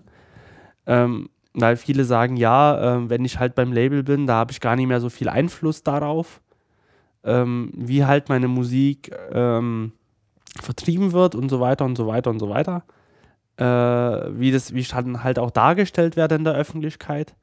Weil die machen halt auch die ganze Werbung, die, ganz, die ganze PR. Mhm. Für zum Beispiel, wenn ich irgendwie so ein Plakat hier äh, in der Stadt sehe, das neue Album von dem und dem. Das kümmert sich alles Label darum. Okay. Das macht nicht äh, der Verlag. Mhm. Die Verlege kennt man im, im, im Regelfall auch nicht. Also bei, bei der Sonja Schmidt ist es Rober Music. Mhm. Das ist halt unabhängig auch vom Label. Mhm. Also Sonja, äh, Sonja Schmidt kann zum Beispiel bei ein, auch bei mehreren Verlagen sein, aber man kann nicht ähm, das immer so zuordnen. Mhm. Also man muss wirklich explizit nachfragen, bei welchem Verlag oder bei welchen Verlegen ist der Künstler. Äh, Okay. Also Künstler, ich sag mal jetzt Komponisten, sonst kommen wir vielleicht durcheinander, bei, gerade beim Pop-Bereich, aber beim Kompon der Komponist, äh, bei welchem Verlag ist er? Und dann gibt es ja für beides, sowohl für den Musikverlag als auch für das Musiklabel, noch Verwertungsgesellschaften. Genau. Nämlich im Verlagsbereich ist es die GVL, die Gesellschaft für äh, Verwertung von Leistungsschutzrechten. Und im Bereich einzelner Musikstücke, also Tonaufnahmen, wie du sagst, ist es die GEMA, die Gesellschaft für die musikalische Aufführungs- und mechanische Vervielfältigungsrechte. I ja, obwohl ja eigentlich die GEMA sich um die Urheber ja mehr kümmert. Also so kenne ich das. Ja, ja, Also, ja, ja, ja, ja, sag ich genau. Und Also- die GVL ist, äh, ja, macht im Prinzip dasselbe. Den Unterschied verstehe ich noch nicht so ganz. Das eine ist irgendwie die zwei, die machen, äh, die GVL ist irgendwie für die äh, Zweitverwertungsrechte zuständig. Ja. Im, also Ähm, Wikipedia sagt im Bereich von Film, Fernsehen und Musik für alle Arten von Medien. Ja, also ähm, ich weiß nicht, ob ich das von dir jetzt falsch verstanden habe. Also die GEMA kümmert sich um die Musikverleger. weil Musikverlag sind ja, die kümmern sich um den Urheber. Das machen beide. Urheberrecht betrifft beides. Aber vor allen Dingen, die GEMA kümmert sich ja eigentlich, weil äh, um, darüber, dass der Urheber entlohnt wird. Das macht die GVL auch, aber die GVL nimmt ja auch Leistungsschutzrechte der Tonträger wahr. Mhm. Mhm. Also ähm, bei der GEMA ist es ja so, dass ja zum Beispiel, wir nehmen jetzt ein blödes Beispiel, also unabhängig jetzt von der Musik, aber an Dieter Bohlen zum Beispiel, Mhm. wird halt von der GEMA halt entlohnt. Also die GEMA sagt, wenn ihr Dieter Bohlens Titel da und da spielt, kostet das so und so viel Geld. Mhm. Und äh, Dieter Bohlen kriegt dann irgendwie eine Abrechnung im Jahr von sonst wie viel Geld Mhm. von der GEMA. Wobei Zu- das ja nicht nur auf, sein, auf seins gemünzt ist, sondern es ist ja ein anzunehmender Wert. Also sie messen ja nicht, wie oft sein Titel wirklich gespielt wurde, Richtig. sondern es ist ja so ein Share-Modell. Ja, das ist ja das Problem bei der GEMA auch, dass keine Transparenz herrscht. Ja. Dass keiner diesen Verteilungsschlüssel nachempfinden kann, Ja. Wer warum so viel Geld bekommt. Genau, also alle, alle Künstler, die sich bei der GEMA registriert haben, äh, und ich glaube, da gibt es in Deutschland äh, auch eine Registrierungspflicht oder irgendwie sowas, oder du musst explizit widersprechen, dass dein Titel nicht in der GEMA gelistet sein ja, soll. es gibt ja diese GEMA-Vermutung in Deutschland. Ja. Also es, man, wird, äh, man geht immer davon aus, egal ob du bei der GEMA bist oder nie, dass du da, was du bei der GEMA bist. ja, Oder es wird vermutet, dass du bei der GEMA bist. ja, Und du musst ihnen aber sagen, ich bin nicht bei der GEMA. ja. Das ist aber für die Nutzer deiner Musik. Aber wie Genau. ist das für die Musiker? Gibt es eine Anmeldepflicht? Nee, ne? Du, wenn du bei der von der GEMA, äh, also wenn die, wenn deine Nutzungsrechte von der GEMA vertreten werden sollen, dann ähm, musst du dich da explizit anmelden oder musst du widersprechen, wenn du etwas, äh, äh, ein Werk erschaffen hast, dass dieses nicht bei der GEMA Du äh, musst dich verwertet anmelden. wird? Okay, du also, musst dich anmelden. also ähm, ich bin zum Beispiel auch nicht bei der GEMA. Mhm. Also ich müsste mich explizit für 50 Euro, Euro Jahresbeitrag anmelden, Ja. dass ich bei der GEMA bin. das ist ja so vereinsmäßig organisiert, ne? Genau. Es, eigentlich soll ein, soll es ein Verein sein. Ich weiß gar nicht, mit wie vielen tausenden Musikern mittlerweile oder Komponisten. 3300 Vollmitglieder Irgendwie steht so. hier und 6400 Mitgliedschaftsanwärter mit eingeschränkten Rechten und 55.000 Urheber ohne Zugang zum Mitgliedsstatus. Das heißt, die dürfen wahrscheinlich auch nicht mitsprechen bei irgendwelchen Entscheidungen. Genau, also Pi mal so darum sind wir bei fast Wow. 90.000. Nee, 62. Irgendwie Warte sowas in dem Dreh. Ja, nicht stimmt, das ist gar nicht so. Ja, 63 stimmt ja nur fünf. Also irgendwie so, ähm, die bei der GEMA sind. Und irgendwie nur die letzten 10% oder noch weniger können davon leben. Ey, Mitarbeiter zahlt Also- über 1000 Leute arbeiten da. Das ist ja, das ist ja übel. Das ist, das ist echt übel. Ähm, Aha. Okay. Also, um halt nochmal auf meine Geschichte wieder zurückzukommen. Verzeihung. ja, gerne. ähm, also, wir sind noch dabei. Komischerweise ging es beim Musikverlag sehr, sehr schnell. Also, ich habe eine E-Mail geschickt. Also, ich habe angerufen, habe einen Ansprechpartner bekommen beim Roba Verlag. Die sitzen in Hamburg, die für die Sonja Schmidt äh, zuständig sind oder für das Werk Himmelblauer Trabant zuständig sind. Ähm, und die haben auch gleich gemeint, hey, äh, sie dürfen das gern verwenden. Äh, unentgeltlich. Weil es ist ja so, wir, wir müssen jetzt beim Label Geld lassen. Ähm, für die Verwertung für drei Jahre. Ähm, äh, wir müssen beim Verlag aber kein Geld lassen. Weil es ist ja eigentlich auch so, dass der Urheber ja zustimmen muss oder die Urheber, ob sie das wollen, dass, dass dieses Werk da und da veröffentlicht wird Ja. unter diesen Umständen. Und das können die zum Beispiel sagen, ja, wir sind einverstanden, unentgeltlich oder ähm, äh, dass man das mit Geld verbunden wird, diese Lizenz, Mhm. um das zu nutzen. Und dann kommt ja noch dazu, dass wenn der äh, die Komponistin, der Komponist bei der GEMA ist, auch noch GEMA-Gebühren dafür zahlen muss. Wir müssen, äh, das Interessante ist, wir müssen das nicht tun, weil, also ich habe mit der GEMA telefoniert und die haben halt gemeint, ja, ähm, da, ich habe gemeint, wir, wir stellen das explizit nur auf YouTube. Es wird nir nirgendwo woanders verwendet. Ja. Haben die gemeint, nein, dann können wir ihnen keine Ge- Lizenzgebühren erheben, darum muss sich YouTube kümmern. Und die, äh, wie ja manche äh, von euch so auch wissen, die haben ja gerade immer noch diesen Konflikt halt. Ja. dass ja YouTube ja nie einsieht, äh, für diese 3,6 Cent oder was auch immer pro Klick da irgendwie zu zahlen. Das ist ihnen jetzt einfach zu hoch. Ja. Und ähm, somit ist Deutschland ist das einzige Land, wo sich die GEMA und äh, oder die Verwertungsgesellschaften und äh, YouTube ja nie einigen konnten. Ja. Ähm, und äh, ich habe dann gefragt, na, und fall- fallen jetzt für uns Kosten an? Oder nö, das müssen sie nicht machen. Haben wir dann jetzt gedacht, na okay, wenigstens da müssen wir nichts zahlen. Weil der Endverwerter äh, YouTube ist. Okay. Hat mich zwar ein bisschen erstaunt, weil letztes Jahr hieß es anders, aber jetzt heißt es so. Weil es, es gab ja diesen großen Irrtum, das, da wurde jetzt letzte Woche, glaube ich, beseitigt.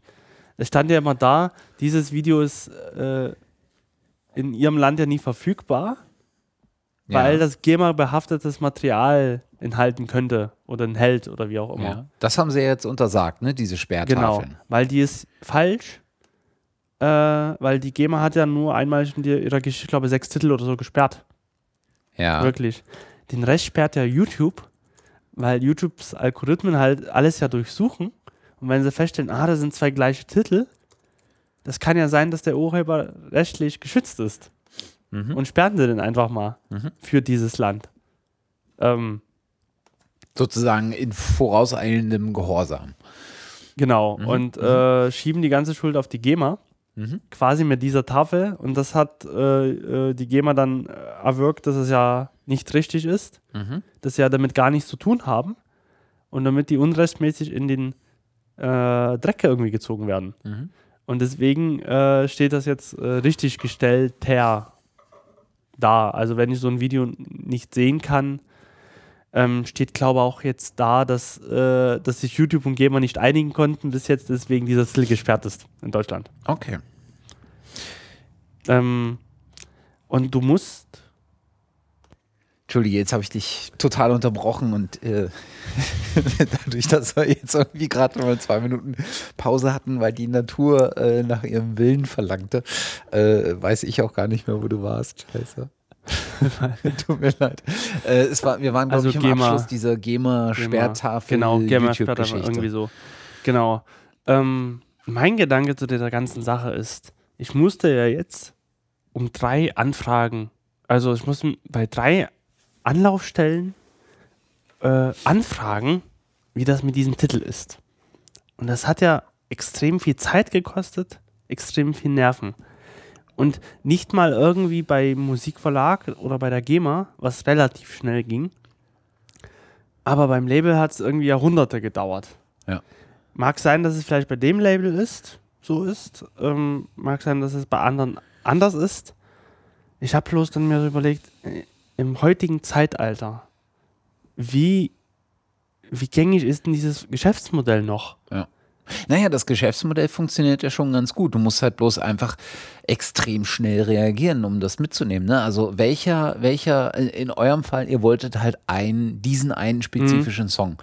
Wie oft kommt das vor, ähm, dass, dass wirklich nur ein Song in der Auswahl steht? Vielleicht stehen drei, vier, fünf Songs in der Mhm. Auswahl und dann ist halt einfach das Label, was am schnellsten reagiert, das vielleicht, was den, was den äh, Verkauf dann macht ne? und die Entscheidung für sich entscheidet. Da wäre Sony jetzt untergegangen ich könnte mir schon vorstellen, dass das mit der Größe zusammenhängt, weil denen das einfach scheißegal ist, wenn da so ein, so ein kleiner Muckel ankommt und von ihm einen Song haben will. Ne? Natürlich, es kann sein, dass wir waren denen so unwichtig, äh, dass die, dass die gemeint haben, boah, was interessiert uns dieses äh, Geld aus und Wischen, so.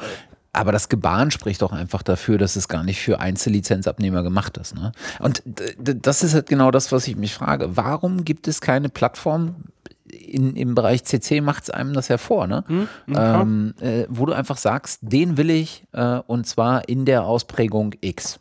Verwendung für das und das und das, einmaliges Abspielen auf einem Event, äh, fünfmaliges Abspielen äh, jeweils äh, am Samstag in der Disco äh, oder äh, das permanente Abspielen in einem YouTube-Kanal, weltweiter Zugang, recht zeitlich unbeschränkt. So nach dem Motto. Ne? Das wäre halt auch mein Gedanke. Ich habe mir dann gedacht, warum geht das, warum geht es bei GEMA-freier Musik so einfach, Hm. zum Beispiel? Aber für ich sag mal, irgendwie Massen, massenbekannte Titel oder sowas ähnliches, geht das einfach scheinbar nicht. Ich glaube, das ist genau der Punkt, warum das nicht geht. GEMA-frei. Das sagst schon. Äh, wenn du GEMA-freie Musik hast, ähm, die beispielsweise Creative Commons lizenziert ist, vielleicht Public Domain lizenziert oder was auch immer dann noch für Lizenzen eine Rolle spielen mögen, du hast halt keine Verwertungsgesellschaften, die äh, daran beteiligt sind. Wenn du einen Titel äh, so lizenzierst wie in dem Beispiel, hast du drei Leute, die daran mitverdienen wollen. Aber ich, ich sag mal so, bei der GEMA-freien Musik ist es so, äh, da wurden ja die Urheber ja gefragt. Oder die Urheber schicken das Geld hin, äh, die Musiktitel hin, die Komposition, äh, die dann dann vertrieben oder die dann vertrieben werden, quasi ja. über diesen ja. GEMA-freien Musikshop zum genau, Beispiel. Genau, du hast keine Mittelsmänner mehr. Genau. Warum geht das irgendwie nicht, dass man sagt, äh, dass die Labels zum Beispiel, man kann über das Label machen, dass das Label so einen eigenen Webshop hat für sowas, wo diese Genehmigung von den Urhebern schon geholt wurden. Ja, weil du dann noch zwei andere hast, die du auffragen musst.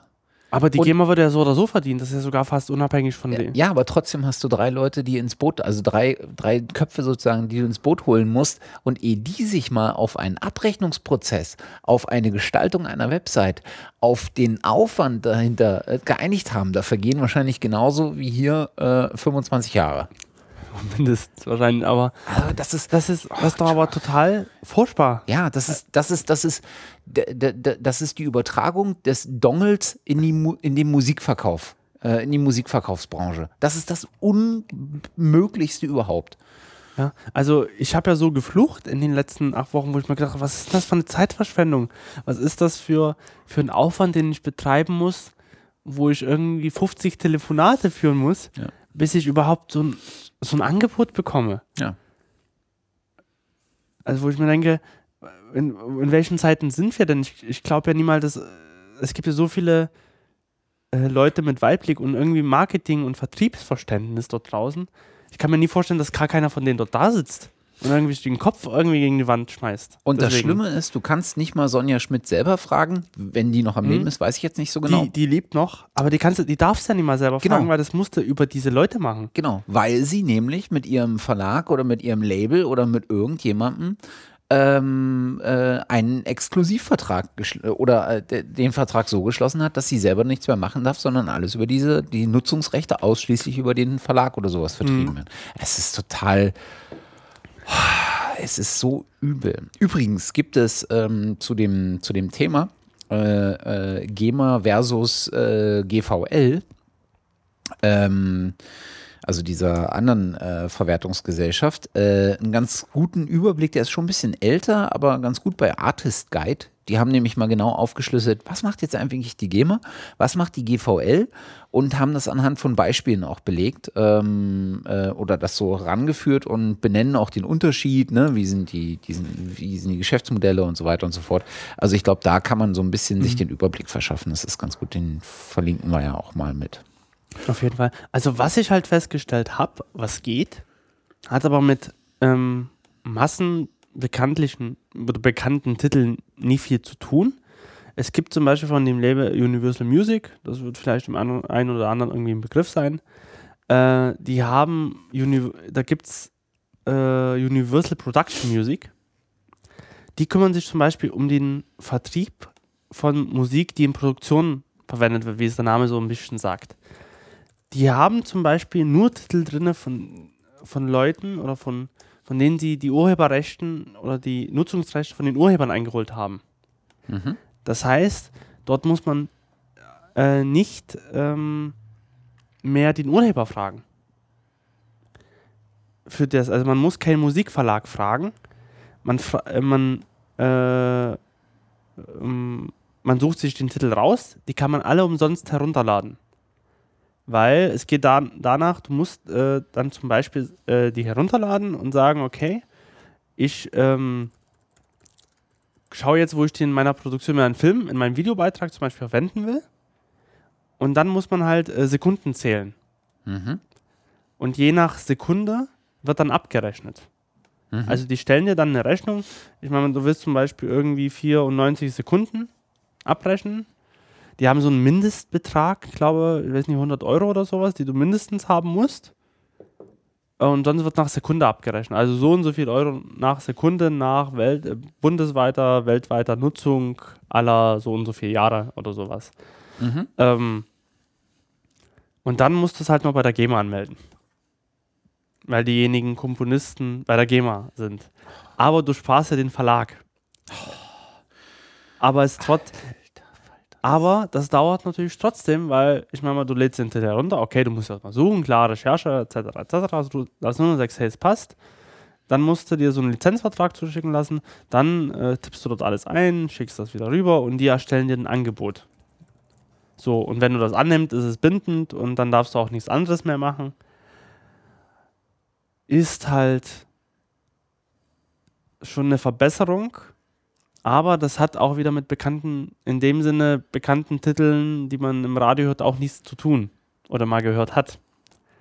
Das heißt, für diese Titel entfällt das Ganze immer noch und man muss immer diesen dreigleisigen Weg fahren Mhm.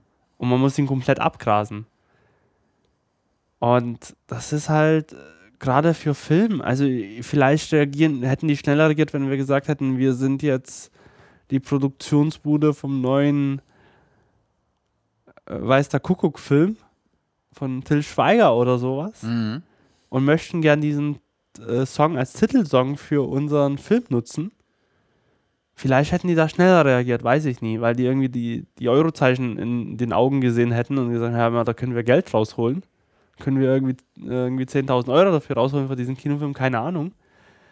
Vielleicht hätten die da schneller reagiert, keine Ahnung, ich weiß es nicht, aber ich fand so die Herangehensweise und äh, so diese, dieses äh, kundenunfreundliche, selbst wenn du Businesskunde bist, was wir ja sind, Mhm.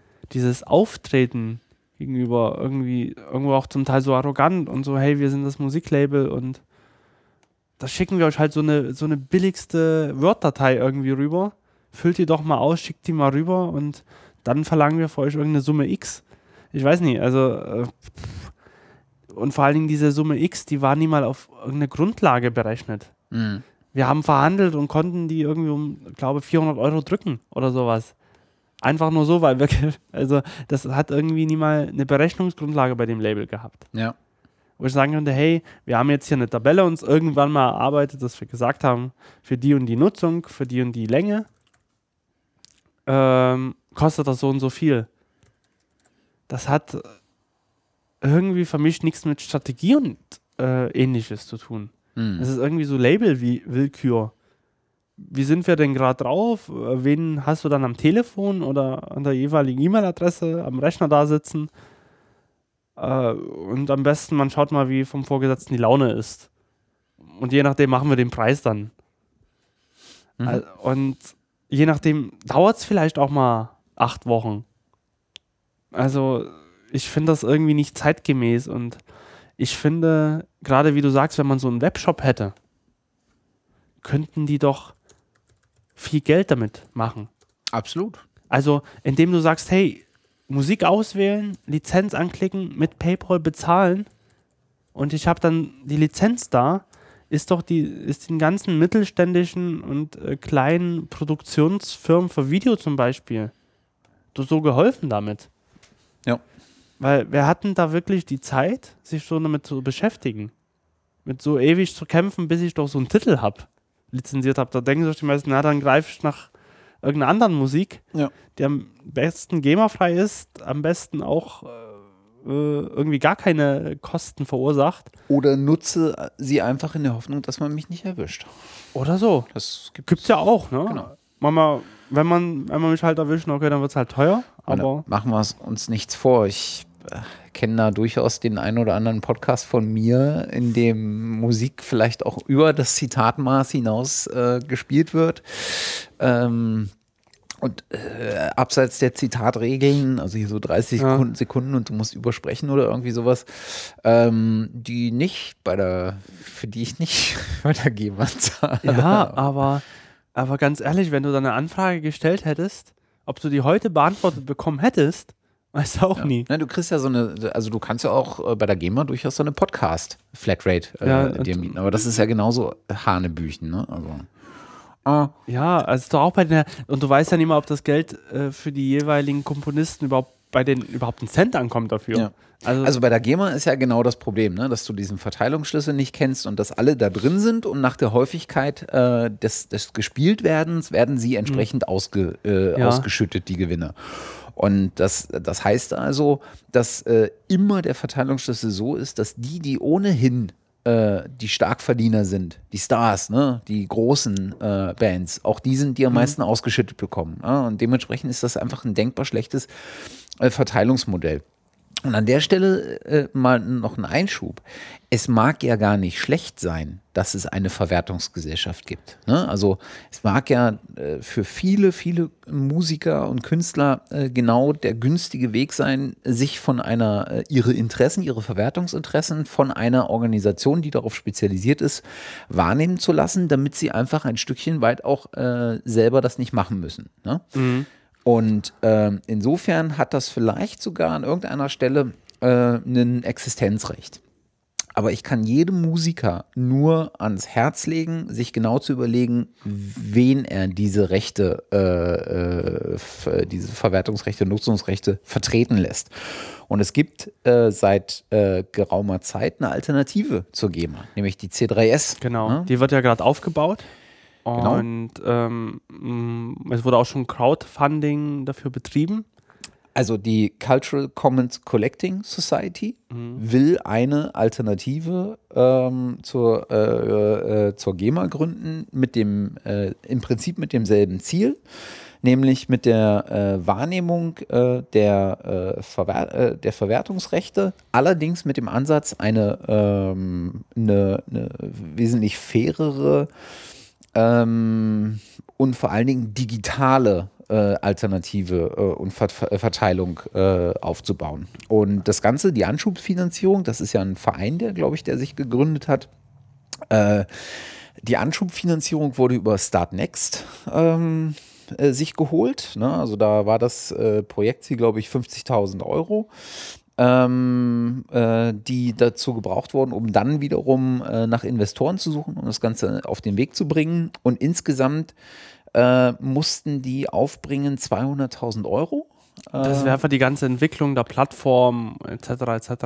und Gehälter so ziemlich abgedeckt gewesen, wenn ich das äh, richtig entnommen habe. Genau. Ganzen. Das Ganze hat sich jetzt gegründet. Man kann so ein bisschen was äh, im Hintergrund erzählen. Äh, denn der äh, Danny Bruder war äh, in Folge 68 bei Logbuch Netzpolitik zu Gast. Und mittlerweile gibt es auch einen äh, C3S Podcast.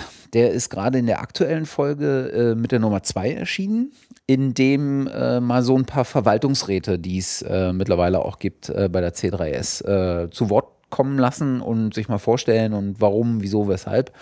Und das finde ich so auch vom Grundsatz her, dass man sehr transparent ähm, äh, sich darstellt, dass man äh, sehr transparent berichtet, was jetzt sind eigentlich die, äh, die eigenen äh, Aktivitäten und ähm, wie, äh, wie will man weiterverfahren. Ne? Und äh, die äh, insgesamt hat man, glaube ich, bei, dem, äh, bei, dem An bei der Anschubfinanzierung äh, weit über 100.000 Euro erreicht. Und äh, jetzt konnte man sich irgendwie als Mitglied schon vorzeichnen lassen. Und äh, da kann ich wirklich nur äh, jedem empfehlen, äh, das als Alternative zur GEMA in Betracht zu ziehen. Äh, die Jungs sind auch einfach total sympathisch.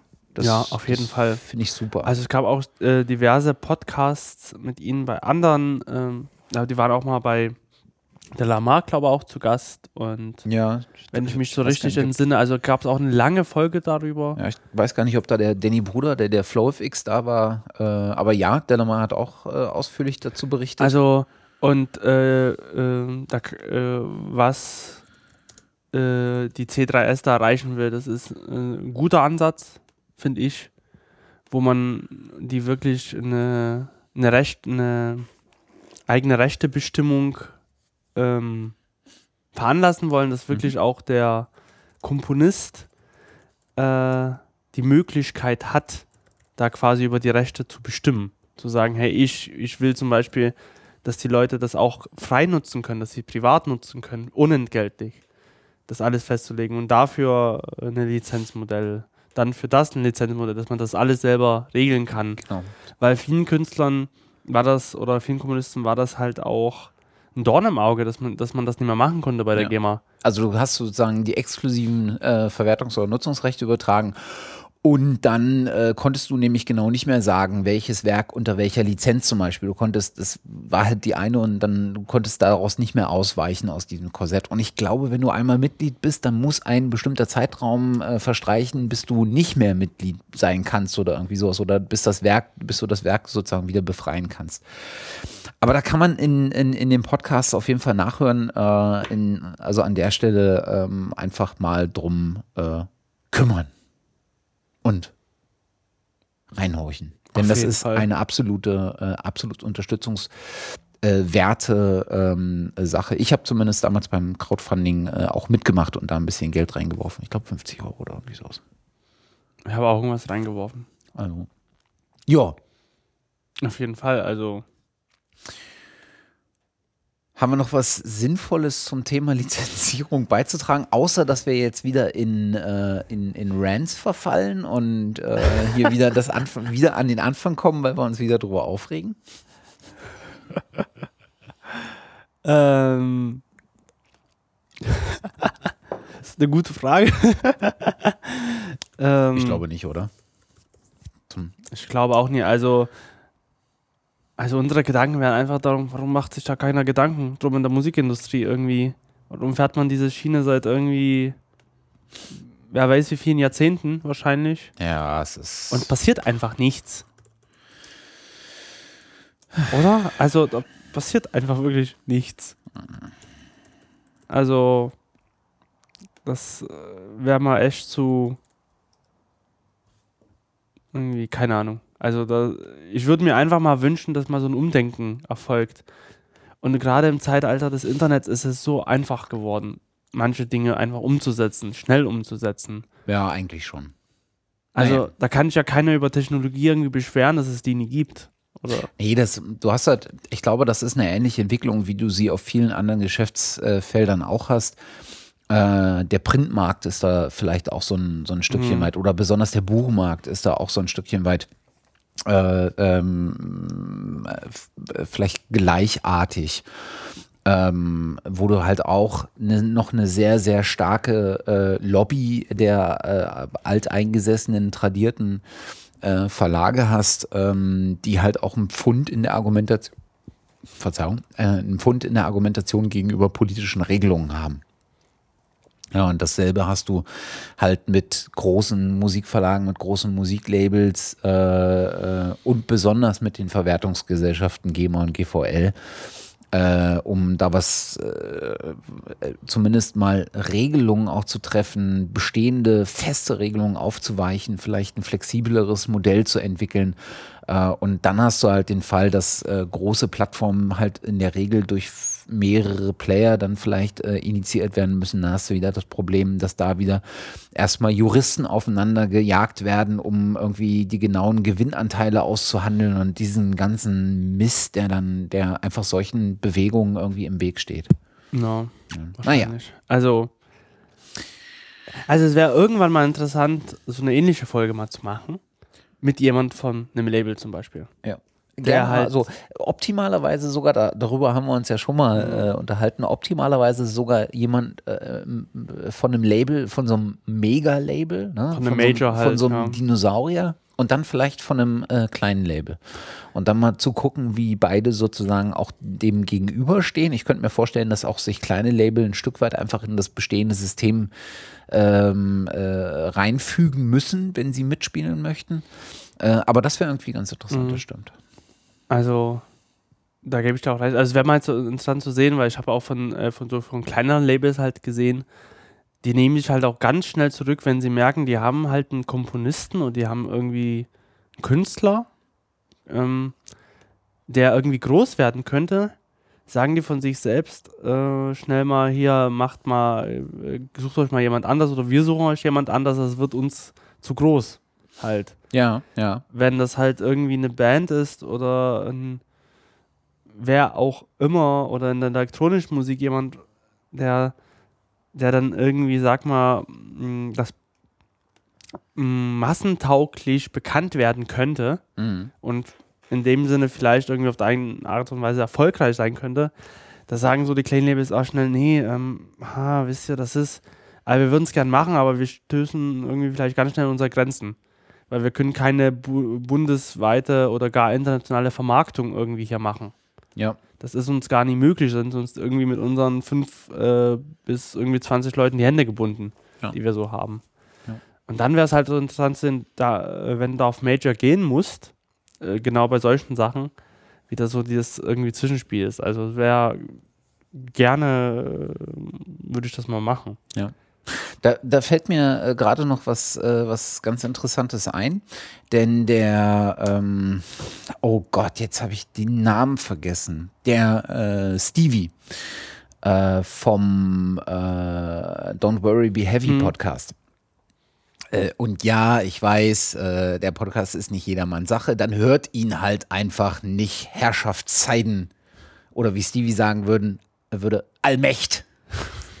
Was ich eine sehr, sehr coole Wendung finde. Aber wenn man da unten kommt, dann ist das wahrscheinlich äh, ja der übliche Genre. Egal. Ähm, der hat übrigens gerade äh, die Band, wenn, wenn ich es richtig verstanden habe, die Band, der äh, äh, singt ja bei äh, Absent Minded. Ja. Ähm, der hat die Band gerade als Gewerbe angemeldet oder sogar als Okay. GmbH angemeldet oder Okay. irgendwie sowas. Und das ist, das finde ich auch nochmal einen interessanten Aspekt. Also mal ganz abseits von dieser äh, Lizenzierungsgeschichte. Ähm, finde ich das äh, ganz, ganz interessant, wenn du wirklich sozusagen den Schritt gehst, dass eine Band als Unternehmen dasteht. Äh, und er berichtet halt hin und wieder mal davon, äh, jetzt irgendwie die, die, die Anmeldung und dann mussten sie eine Satzung schreiben oder irgendwie sowas und, und, und dieses ganze Zeug. Ähm, und äh, das war, das, das finde ich irgendwie auch eine äh, ganz spannende ähm, äh, Entwicklung oder mal, einen Bestand, äh, mal einen spannenden äh, Betrachtungswinkel. Ne? Also so, so, so eine Geschichte. Ähm, Vor allen Dingen, dass du als Band dann den ganzen äh, kaufmännischen Aufwand auch hast. Ich meine mal als GmbH, wenn du Ja. eine GbR, ich meine mal eine GbR ist nicht viel Aufwand, aber oder GBR, das könnte auch sein, dass es auch eine GBR, ich weiß es nicht mehr so genau. weil eine GbR ist ja vom Kaufmännischen nie so ein großer Aufwand wie eine GmbH, weil bei einer GmbH musst du zum Beispiel auch eine Bilanz ja irgendwie jedes Jahr schreiben und alles Mögliche und brauchst ein gewisses Startkapital und etc. etc. Also wäre interessant, wie es so eine Band dann auch noch schafft, das so zu managen oder macht das dann das Management oder wenn die überhaupt eins haben und wie auch immer. Also Ja. würde ich auch spannend finden. Ja, das stimmt schon. Ähm, Weil so eine GbR ist ja auch schnell gegründet. Ich meine, man darf ja irgendwie, wir können jetzt auch uns äh, von Look GbR irgendwie nennen. Theoretisch. Ja, ja. Also- Also, also äh, du musst es halt machen und dann, ich glaube, es ist schon so ein Stückchen weit ein anderer Blickwinkel äh, auf, auf, auf eine Band, wenn du das sozusagen als Unternehmen Mhm. betitelst. Ne? Und dann spielt vielleicht auch nochmal äh, so ein Stückchen weit ähm, äh, der eigene Vertrieb, äh, das eigene Marketing eine Rolle, ähm, Merchandise, Umgang mit Merchandise und sowas. Ähm, da ist ja auch ähm, der, der, äh, der, äh, wie heißt er denn? Äh, Huckel, äh, John Paul Bader, glaube ich, ähm, der bei White Volcano äh, spielt und einer der beiden, die äh, den 300 Hertz Podcast machen. Ähm, äh, der hat ja auch schon mal so einen längeren Beitrag geschrieben über ähm, Ey, jetzt fehlen mir so langsam die Worte über äh, das ganze Thema äh, Eigenvermarktung und, und, und Bandcamp und solche Geschichten. Und das spielt natürlich noch viel, viel mehr eine Rolle, wenn du das, äh, wenn du die Band nicht nur als äh, Hobby betrachtest oder als Projekt, sondern wirklich als Unternehmen und damit vielleicht auch ein bisschen was machen möchtest oder das zumindest sauber auch äh, Ein Einnahmen, Ausgabenrechnung und all so einen Scheiß machen möchtest. Das, hat vielleicht auch dann steuerlich, äh, steuerliche Relevanz nochmal. Also das, den Blickwinkel finde ich, ähm, finde ich irgendwie schon ganz spannend. Ähm, das fiel mir jetzt irgendwie gerade ein, so nachdem wir jetzt über äh, Lizenzierung äh, gesprochen haben und äh, ich sehe gerade nicht, äh, ob äh, wie, wie Absent Minded äh, ihre Sachen lizenziert und vertreibt. Also Stevie, wenn du das hier hörst, dann sag doch mal was dazu. oder oder wir holen dich mal dazu und dann schnacken wir mal genau darüber. Übrigens ist mir aufgefallen, wir sind ja auch bei Audioboo. Wir haben noch nie einen Kommentar bekommen. Ja, Also, also wer, wer äh, ihr seid alle natürlich auch herzlich eingeladen, darüber uns einen Ja. Kommentar zu schicken. Ansonsten auch gern. Ich meine, jeder, jeder Kommentar, der in einem Podcast ist, könnte man eigentlich als, als Kommentar hier auch einspielen. Ne? Gerne, wenn ja. das gewollt ist. Aber Ja. ich, ich wollte bloß noch mal darauf aufmerksam machen, dass man auch über diesen Weg uns erreichen kann. Ja, ne? Wer da, wer da Bock drauf hat, herzlich gerne. Gerne. Auch mit musikalischer Untermalung oder sowas. Genau. Wollen wir äh, zum Ende vielleicht noch äh, so ein paar äh, lose Links reinwerfen? Gerne, außer du hast natürlich noch ein Thema, was, was du loswerden möchtest. Ach, wir sind jetzt hier schon wieder bei 1, äh, 1,35. Ähm, Die kürzeste Folge, abgesehen von der Nullrunde. ja, ich denke, das könnte, das könnte sie werden. Äh, ich meine, man muss es ja jetzt auch nicht, ist es Nein. spät und man muss ja jetzt auch nicht Nein, ewig äh, rausziehen. Ähm, aber ich habe in der Tat äh, noch äh, zwei Links, auf die ich mal hinweisen wollen würde. Äh, und zwar äh, haben wir ja ganz am Anfang schon gesagt, ne? Podcasts und besonders die, die sich um Musik äh, drehen, kann man ja nie genug äh, machen. Und das haben wir ja schon in der Nullnummer gemacht. Da haben wir ja schon sozusagen mal äh, in die Runde geworfen, was es so alles für Podcasts gibt, in, die uns geläufig waren. Mittlerweile sind ja auch ein, äh, ein paar drumherum entstanden. Und was unter anderem entstanden ist, ist das Klangspektrum. Ähm, sind auch, wenn ich mich nicht täusche, äh, zwei äh, Menschen. Äh, der Herr Martinsen, der auch noch diverse andere Podcasts macht. Und der Tom. Zu- Zum Tom findet man leider nicht so wahnsinnig viel Informationen. Da ist vom Herrn Martinsen schon erheblich mehr dabei. Äh, und ich habe das Gefühl, den habe ich schon mal erwähnt, weil den Claim, den hatte ich hier, glaube ich, schon mal. Äh, der Claim ist nämlich Musik, Musik, Musik. Und das beschreibt ziemlich genau. Die sprechen nämlich einfach über Musik, über alles Mögliche in Musik. Und äh, sind gerade mit der Folge 2 erschienen, also auch noch relativ frisch äh, und haben so eine, so eine relativ amüsante, lustige äh, äh, Mischung. Ähm, also jetzt in der aktuellen Folge, die jetzt aber auch schon ein bisschen älter ist, ähm, sprechen sie über Vinyl, was ich immer super finde als Thema. Äh, über die Grammys, was ich jetzt so, ja, Grammys halt. Äh, das ist eine der Veranstaltungen, die ich vielleicht noch am ehesten äh, ernst nehmen kann, nachdem äh, Dimmu Borgir mal den norwegischen Grammy gewonnen hat. Aber sie sprechen hier auch über richtig so äh, äh, musiktheoretische Themen, also Dreiklang, A-Dur, äh, Akkord, Dur, Moll, C-Dur und so eine Geschichten. Äh, sprechen über äh, Alben, zehn Punkte Alben der letzten fünf Jahre, finde ich auch ein äh, cooles Thema. Ähm, so Neuerscheinungen, kanadische Musikszene und übrigens auch äh, GEMA und Co-Rand. Sehr gut, äh, passt. Also äh, hört da einfach mal rein. Ähm, äh, das ist auf jeden Fall, äh, wer Musik, äh, wer gerne äh, Musik hört, wer sich gerne über Musik äh, äh, was anhört, dem sei das absolut empfohlen. Und ich glaube, in der ersten Folge hatten sie auch so ein bisschen Musik-Business-Themen. Ähm, ja. Äh, was haben wir denn noch? Äh, dann habe ich noch äh, eigentlich nur noch einen Link, den ich mit anbringen würde. Den anderen lasse ich einfach weg. Ähm, bei Delamar gab es mal wieder einen Artikel, den ich hier durchaus erwähnenswert finde. Äh, ich habe ja so.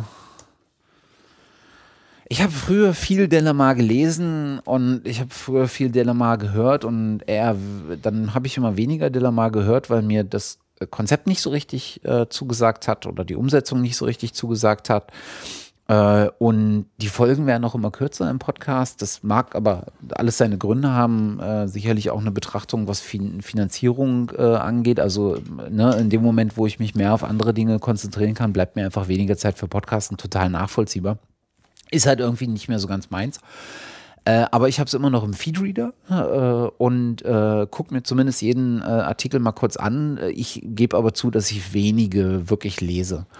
Und letztens gab es mal einen, äh, den ich mal wieder ganz gelesen habe. Und zwar ging es äh, ähm, da um äh, Tonstudio vers äh, versus äh, Home Recording. Ich glaube, der Carlos hat den, äh, hat den geschrieben und Mhm. mal recht ausführlich versucht zu betrachten, was so Pro und Contra für die beiden Sachen sind und das mal so gegeneinander zu stellen. Und den fand ich durchaus ähm, äh, durchaus lesenswert. Ähm, und ich habe so, als, als ich den gelesen habe, dachte ich so, ich hätte gar nicht so eine Präferenz. Ich glaube, ich würde immer beides machen. Ich würde versuchen, selbst kreativ zu sein im, im, äh, im Home Recording.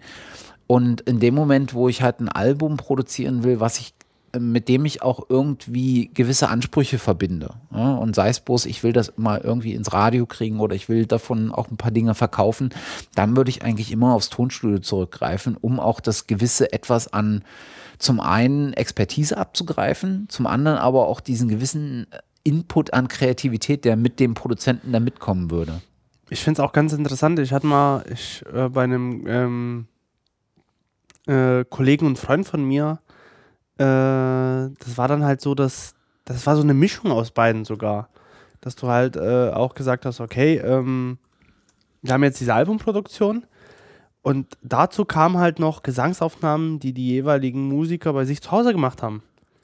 Also mit Outer City aufgenommen Ja. zum Beispiel. Also und dann halt ausgespielt und dann wurden die im Tonstudio halt zusammengesetzt und halt noch so ein bisschen angepasst links und rechts. Aber dass auch diese Mischung aus beiden gut funktioniert hat, Ja, sag ich mal.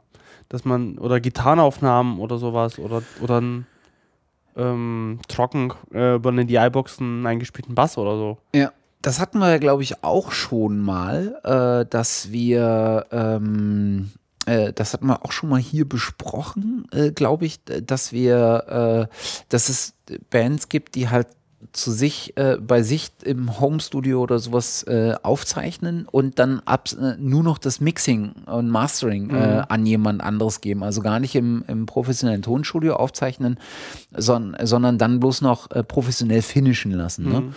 Ähm, und äh, das ist ja auch so, so eine Art von Kombination aus beidem. Äh, also das, das fand ich irgendwie, äh, fa- fand ich einen lesenswerten Artikel. Alle Male, mir haben so ein, zwei Geschichten noch gefehlt. Äh, ist jetzt aber auch schon ein bisschen her, dass ich ihn gelesen habe. Ich kann mich nicht mehr genau so dran, äh, nicht mehr genau dran erinnern, wo ich, an welchem Punkt ich dachte, ah, da hätte ich mir aber noch den einen Aspekt mehr gewünscht. Äh, aber äh, durchaus eine äh, durchaus lesenswert und äh, währenddessen kann man kann man sich ganz gut so eigene Gedanken machen und äh, da fiel mir auch wieder ein Artikel ein, den äh, besagter Huckel, Huckel geschrieben hat. Ähm, äh, und zwar hatte der mal darüber berichtet, ähm, wie er sozusagen das Home Recording äh, nimmt. Der ist jetzt schon ein bisschen älter, äh, März letzten Jahres. Ich glaube, da hat sich mittlerweile auch äh, viel getan. Ähm, das finde ich halt einen, ganz coolen Ansatzpunkt. Also wenn mehr Leute darüber auch schreiben würden, mal kommunizieren würden, wie sie, unter welchen Bedingungen sie selber aufnehmen, wie sie aufnehmen, mit was sie aufnehmen und sowas, ich glaube, dann würde dieser Bereich auch nochmal erheblich weiter nach vorne gehen. Äh, Und dann würde man, dann würden, würden viele auch ein bisschen darauf zurückgreifen, dass sie zu Hause auch ein bisschen was ausprobieren und dann vielleicht schon noch ein bisschen äh, geschulter im Umgang äh, mit ihren eigenen Ideen und der Umsetzung sind, wenn sie dann ins Studio gehen. Auf jeden Fall. Also es kommt doch wirklich darauf an. Also ich habe jetzt äh, so, so einen Querschnitt von Bands, also zum Beispiel in Dresden auch irgendwie gesehen, von äh, ich habe gar keine Ahnung von Tontechnik, will Ja. mich aber will mich auch gar nicht damit beschäftigen, sondern nur mit Musik halt, Ja. bis äh, semi-professionell. Mhm. Also das äh, oder, oder das ist irgendwie alles dabei, sage ich mal. Also die Bandbreite wird auch immer größer, Mhm. sag ich mal, mit Leuten zwischen, die wollen sich gar nicht damit beschäftigen, Mhm. die lassen, überlassen es immer anderen Leuten, bis halt zu Leuten, die, die sehr auch mitreden können Mhm. in dem Ganzen, in dem Prozess. Also die nicht nur sagen wollen, wir wollen das so oder so haben, sondern hey, das und das und hier haben wir schon eine Aufnahme gemacht, können wir die gleich mit verwenden. Oder beziehungsweise hier haben wir schon eine wirklich äh, gut klingende ähm, professionelle Aufnahme, dass wir die mit einbauen. Ja. Ähm, das verändert sich halt, dieses Bild, weil das früher gab es das ja gar nie. Wenn man, früher war ja der Musikproduzent ja so, das konnte man sich ja gar nicht leisten, irgendwie zu Hause so ein Equipment zu haben. Ja. Dass du halt irgendwie so für 100.000, 200.000 D-Mark damals vielleicht noch irgendwie so Equipment stehen hattest. Das, das war ja gar nicht möglich. Du konntest irgendwie mit vielleicht 1000 D-Mark gar nichts da so irgendwie erreichen. Und heutzutage kriegst du für 500 Euro irgendwie im besten Fall ein Interface, ein Mikrofon schon, Ja, wo du Aufnahmen machen kannst und die klingen gar nicht mal so schlecht. das stimmt. Also da hat sich halt natürlich der Markt äh, verändert und man muss halt auch gucken, wenn man wirklich als professioneller Musikproduzent irgendwie arbeiten möchte, wie man das irgendwie ausnutzt. Hm. Äh, und sich auch dann auch die Frage stellen, kann ich überhaupt davon leben? Ne? Ob, ähm, wenn ich das professionell machen will. Ja. Weil halt so viele auch eigenständig Sachen machen können, die nie mal schlecht klingen. Ja, wohl wahr. Aber das ist, glaube ich, auch so eine einzelne Folge schon wieder wert. Sowas mal. Ja, alles, alles, was man quasi Alles. anspricht. Wir müssen sowieso mal gucken, was wir dann so als Themen vielleicht noch Ja. haben, petto haben oder was bes- besprechen können. Vielleicht haben auch die Hörer irgendeine Idee, was sie auch gerne mal hören möchten als Thema. Ja. Also ich meine, wir haben ja, wir haben ja ein bisschen was im Kopf, äh, ähm, um was es noch gehen soll. Ähm, aber wollen wir das wirklich noch machen? Nee, oder? Nee, Ich glaube, das, nee das sparen wir das uns sparen auf. wir uns. Aber falls jemand irgendein Thema hat, wo er sagt, hey, ich würde da gerne mal irgendwie was hören von euch, irgendwie Ja, immer her damit. Also Vorschläge immer gerne. mal gerne. Also die sind äh, herzlichst willkommen. Ja. Entschuldigung, ähm, und wir versuchen die natürlich dann so best wie möglich zu beantworten oder uns dann Unterstützung auch zu holen. Und wie auch immer. Ja, ja, ja. So äh, finde ich das auch. Dann äh, würde ich sagen, tun wir einfach äh, den Deckel drauf, oder? Würde ich auch sagen. Äh, fahren die Potis runter? Antipotis runter. Aufnahme läuft noch, die Backup-Aufnahme, stelle ich gerade so fest. Sehr gut, sehr gut. Wen, we- wenigstens die läuft noch. Äh, und ich habe wahrscheinlich einige Male geklippt. Das tut mir wahnsinnig äh, leid. Irgendwie hatte ich heute nicht so richtig das Auge auf meine eigenen, äh, meine eigene Sp- Sprech, wie nennt sich das? Ähm, Sprechdynamik. ja, nee, ich meine was anderes. Ähm, Sprech. Ach, keine Ahnung. Ich spreche, ach, keine Ahnung, irgendwas Zeug. Äh, meine Sprech. Mann, wie heißt denn das, wenn man sich so ein bisschen zusammenreißt? Und sich so ein bisschen selber zügelt und darauf achtet, wie man etwas tut. Mm. Ähm, eine Kontrolle, Spr- sondern. Sprechdisziplin. Ja, ja, du sagst es. Ah, Es ist aber auch fast schon wieder 23 Uhr. ja. Es wird einfach nicht mehr besser, Matze. Nee, dann lass es uns schnell beenden. Schon, wieder auf. äh, Egal. Äh, ich hoffe, dass, äh, dass es im Nachgang der Bearbeitung nicht mehr ganz so schlimm ist. Falls doch, falls es euch in den Ohren klingelt, mittlerweile tut es mir wahnsinnig leid. Und dann lass uns äh, äh, zum, äh, das als Ende nehmen, oder? Ja, Euphonic wird es gerade bieten. Genau. Äh, vielen herzlichen Dank für die Aufmerksamkeit an der Stelle, fürs Zuhören, äh, äh, schon mal vorab fürs äh, Flattern und vielleicht kommentieren. Äh, und dann hören wir uns in der nächsten Folge, wenn wir schon ein Jahr alt sind, dann mit Folge 11. Auf jeden Fall. Bis dahin, Tschüss. reingerockt.